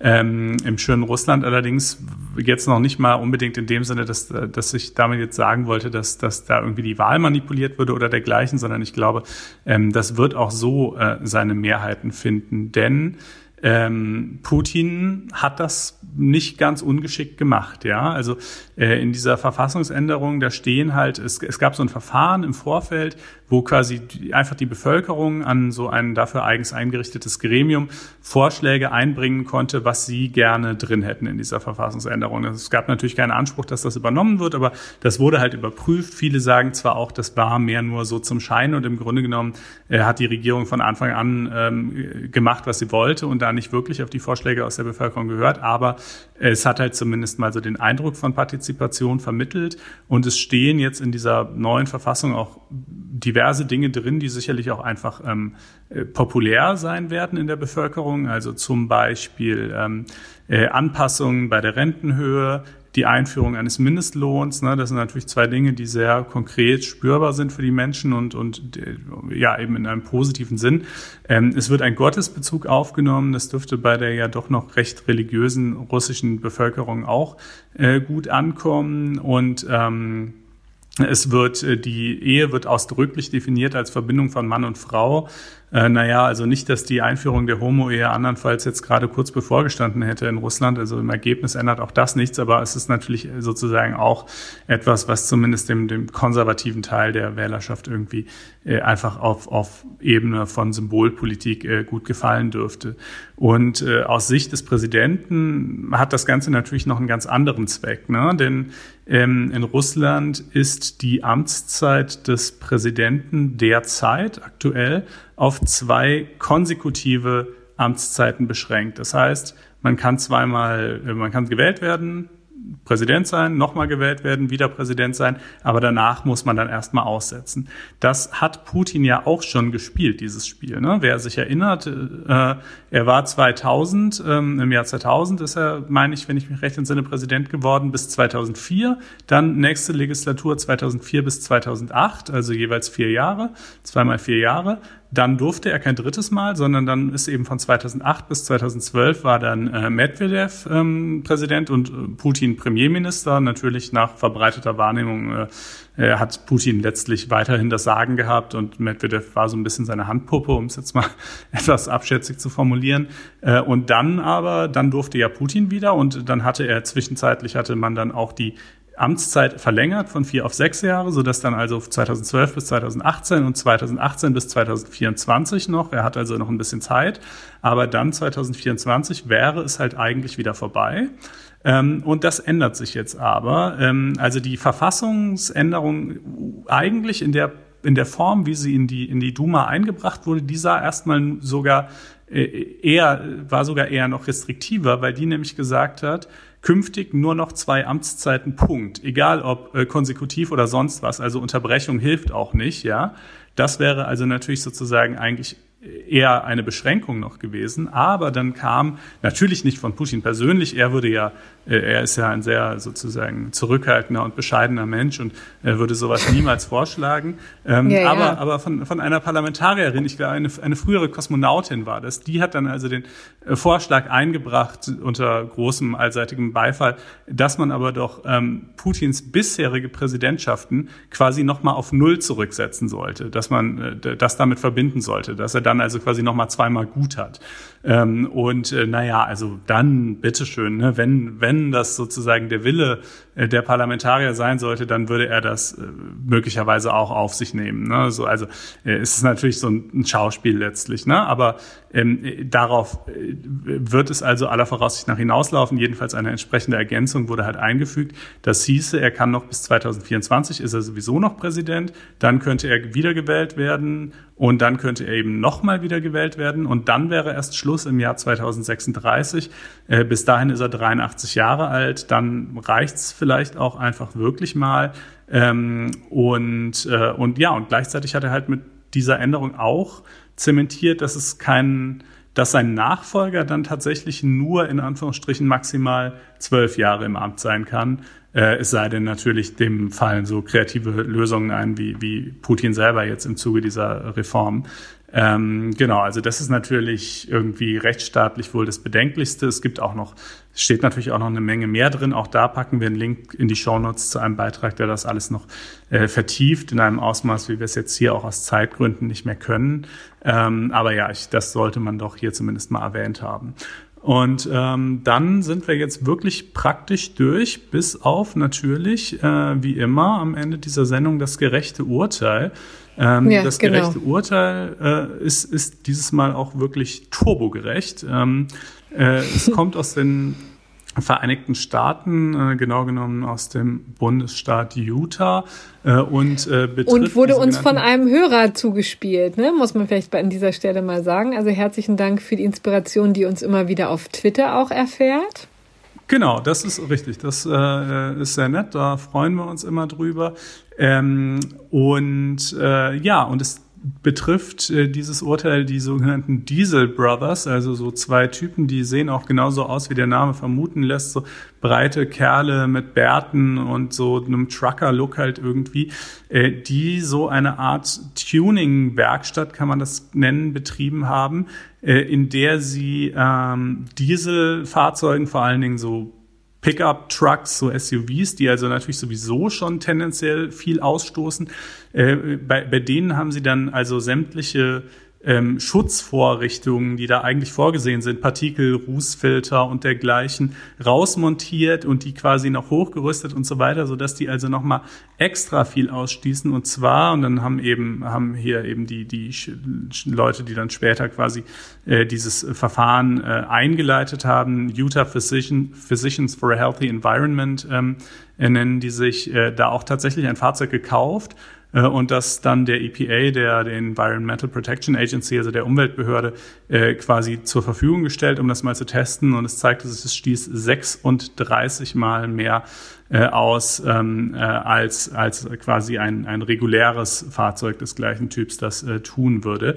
Äh, und das ist allerdings nun dann auch in den USA äh, trotz aller Freiheitsliebe nicht erlaubt. Ja, das äh, verstößt eben äh, gegen Umweltschutzgesetze und die beiden sind jetzt verurteilt worden, ähm, ein Bußgeld zu zahlen. Der, der Clean Air Act ist das genau genommen, so nennt sich ja, das. Ja, das kennt man alles wunderbar von Volkswagen. Niemand weiß das alles besser als Volkswagen. ja, das stimmt. Ähm, äh, ein Bußgeld äh, müssen sie jetzt zahlen von 850.000 Dollar. Das ist auch augenscheinlich, also so lese ich es in den amerikanischen Medien, ähm, aufgrund irgendeiner Spezialität des, des Rechtscharakters dieses Bußgeldes so, ähm, dass selbst eine etwaige Privatinsolvenz davor nicht schützt. Also das muss man halt abstottern bis notfalls äh, bis man eben zu seinem letzten Tag, ja, wenn man es wenn man's nicht früh, vorher bezahlen kann. Ähm, und obendrein werden sie voraussichtlich auch noch die Prozesskosten der Gegenseite tragen müssen. Das ist ja in den USA keineswegs selbstverständlich. Normalerweise trägt da ja jede Seite ihre eigenen Kosten, aber eben auch hier in besonders krassen Fällen äh, kann das eben auch anderweitig angeordnet werden. Äh, das sind äh, angeblich zumindest auch nochmal 1,2 Millionen. Und äh, ich würde sagen, da kann man ihnen wirklich jeden Dollar nur von Herzen gönnen, den äh, sie da abdrücken müssen. Ähm, das scheint mir das sehr gerechte Urteil der Woche zu sein. Ja. Ja, äh, dem möchte ich mich anschließen und dann hätten wir jetzt hinreichend Normalität simuliert zum Ende der Sendung. ja, wir versuchen einfach das normale Leben aufrechtzuerhalten, entschuldigen uns übrigens, falls die Qualität dieses Podcasts zu wünschen übrig lässt. Wir haben nicht den blassesten Schimmer, wie das jetzt ist, was wir aufgenommen haben, ob sich das alles störungsfrei anhören lässt. Also, aber wir wollten das jetzt einfach mal durchprügeln, um vielleicht Ihnen liebe Hörerinnen und Hörer, noch ein bisschen Muße zu verschaffen in dieser Karo Karo Corona-verrückten Zeit. Ja, vielleicht haben Sie mhm. ja doch Zeit, jetzt ähm, sich mal diesen Dingen zu widmen. Das war uns ein Anliegen. Wir machen weiter, ja, solange es geht. Übrigens auch nochmal vielleicht einen speziellen Dank an unseren ähm, an unseren Audiomaster Andreas Brandt im Hintergrund, der das Ganze jetzt hier noch zusammenrühren darf. Ja, also das war eine ganz besondere Folge für uns. Ja, ganz genau. Aber ähm, wir machen weiter und zur Normalität gehört natürlich auch die Aufforderung an euch, doch auf faz.net-einspruch testen zu gehen und euch ein Probeabo zu klicken. Auch gerade jetzt, wenn ihr vielleicht eh viel zu Hause seid, eine schöne Gelegenheit, ähm, mal alle möglichen Texte zu lesen. Nicht nur zum Coronavirus, aber natürlich auch viel dazu. Ähm, und uns im Übrigen Sternchen im iTunes Store zu geben ähm, und uns weiter zu empfehlen. In diesem Sinne, vielen Dank für die Aufmerksamkeit und bis nächste Woche. Ja, schöne Restwoche. Bis dann. Tschüss. Ciao.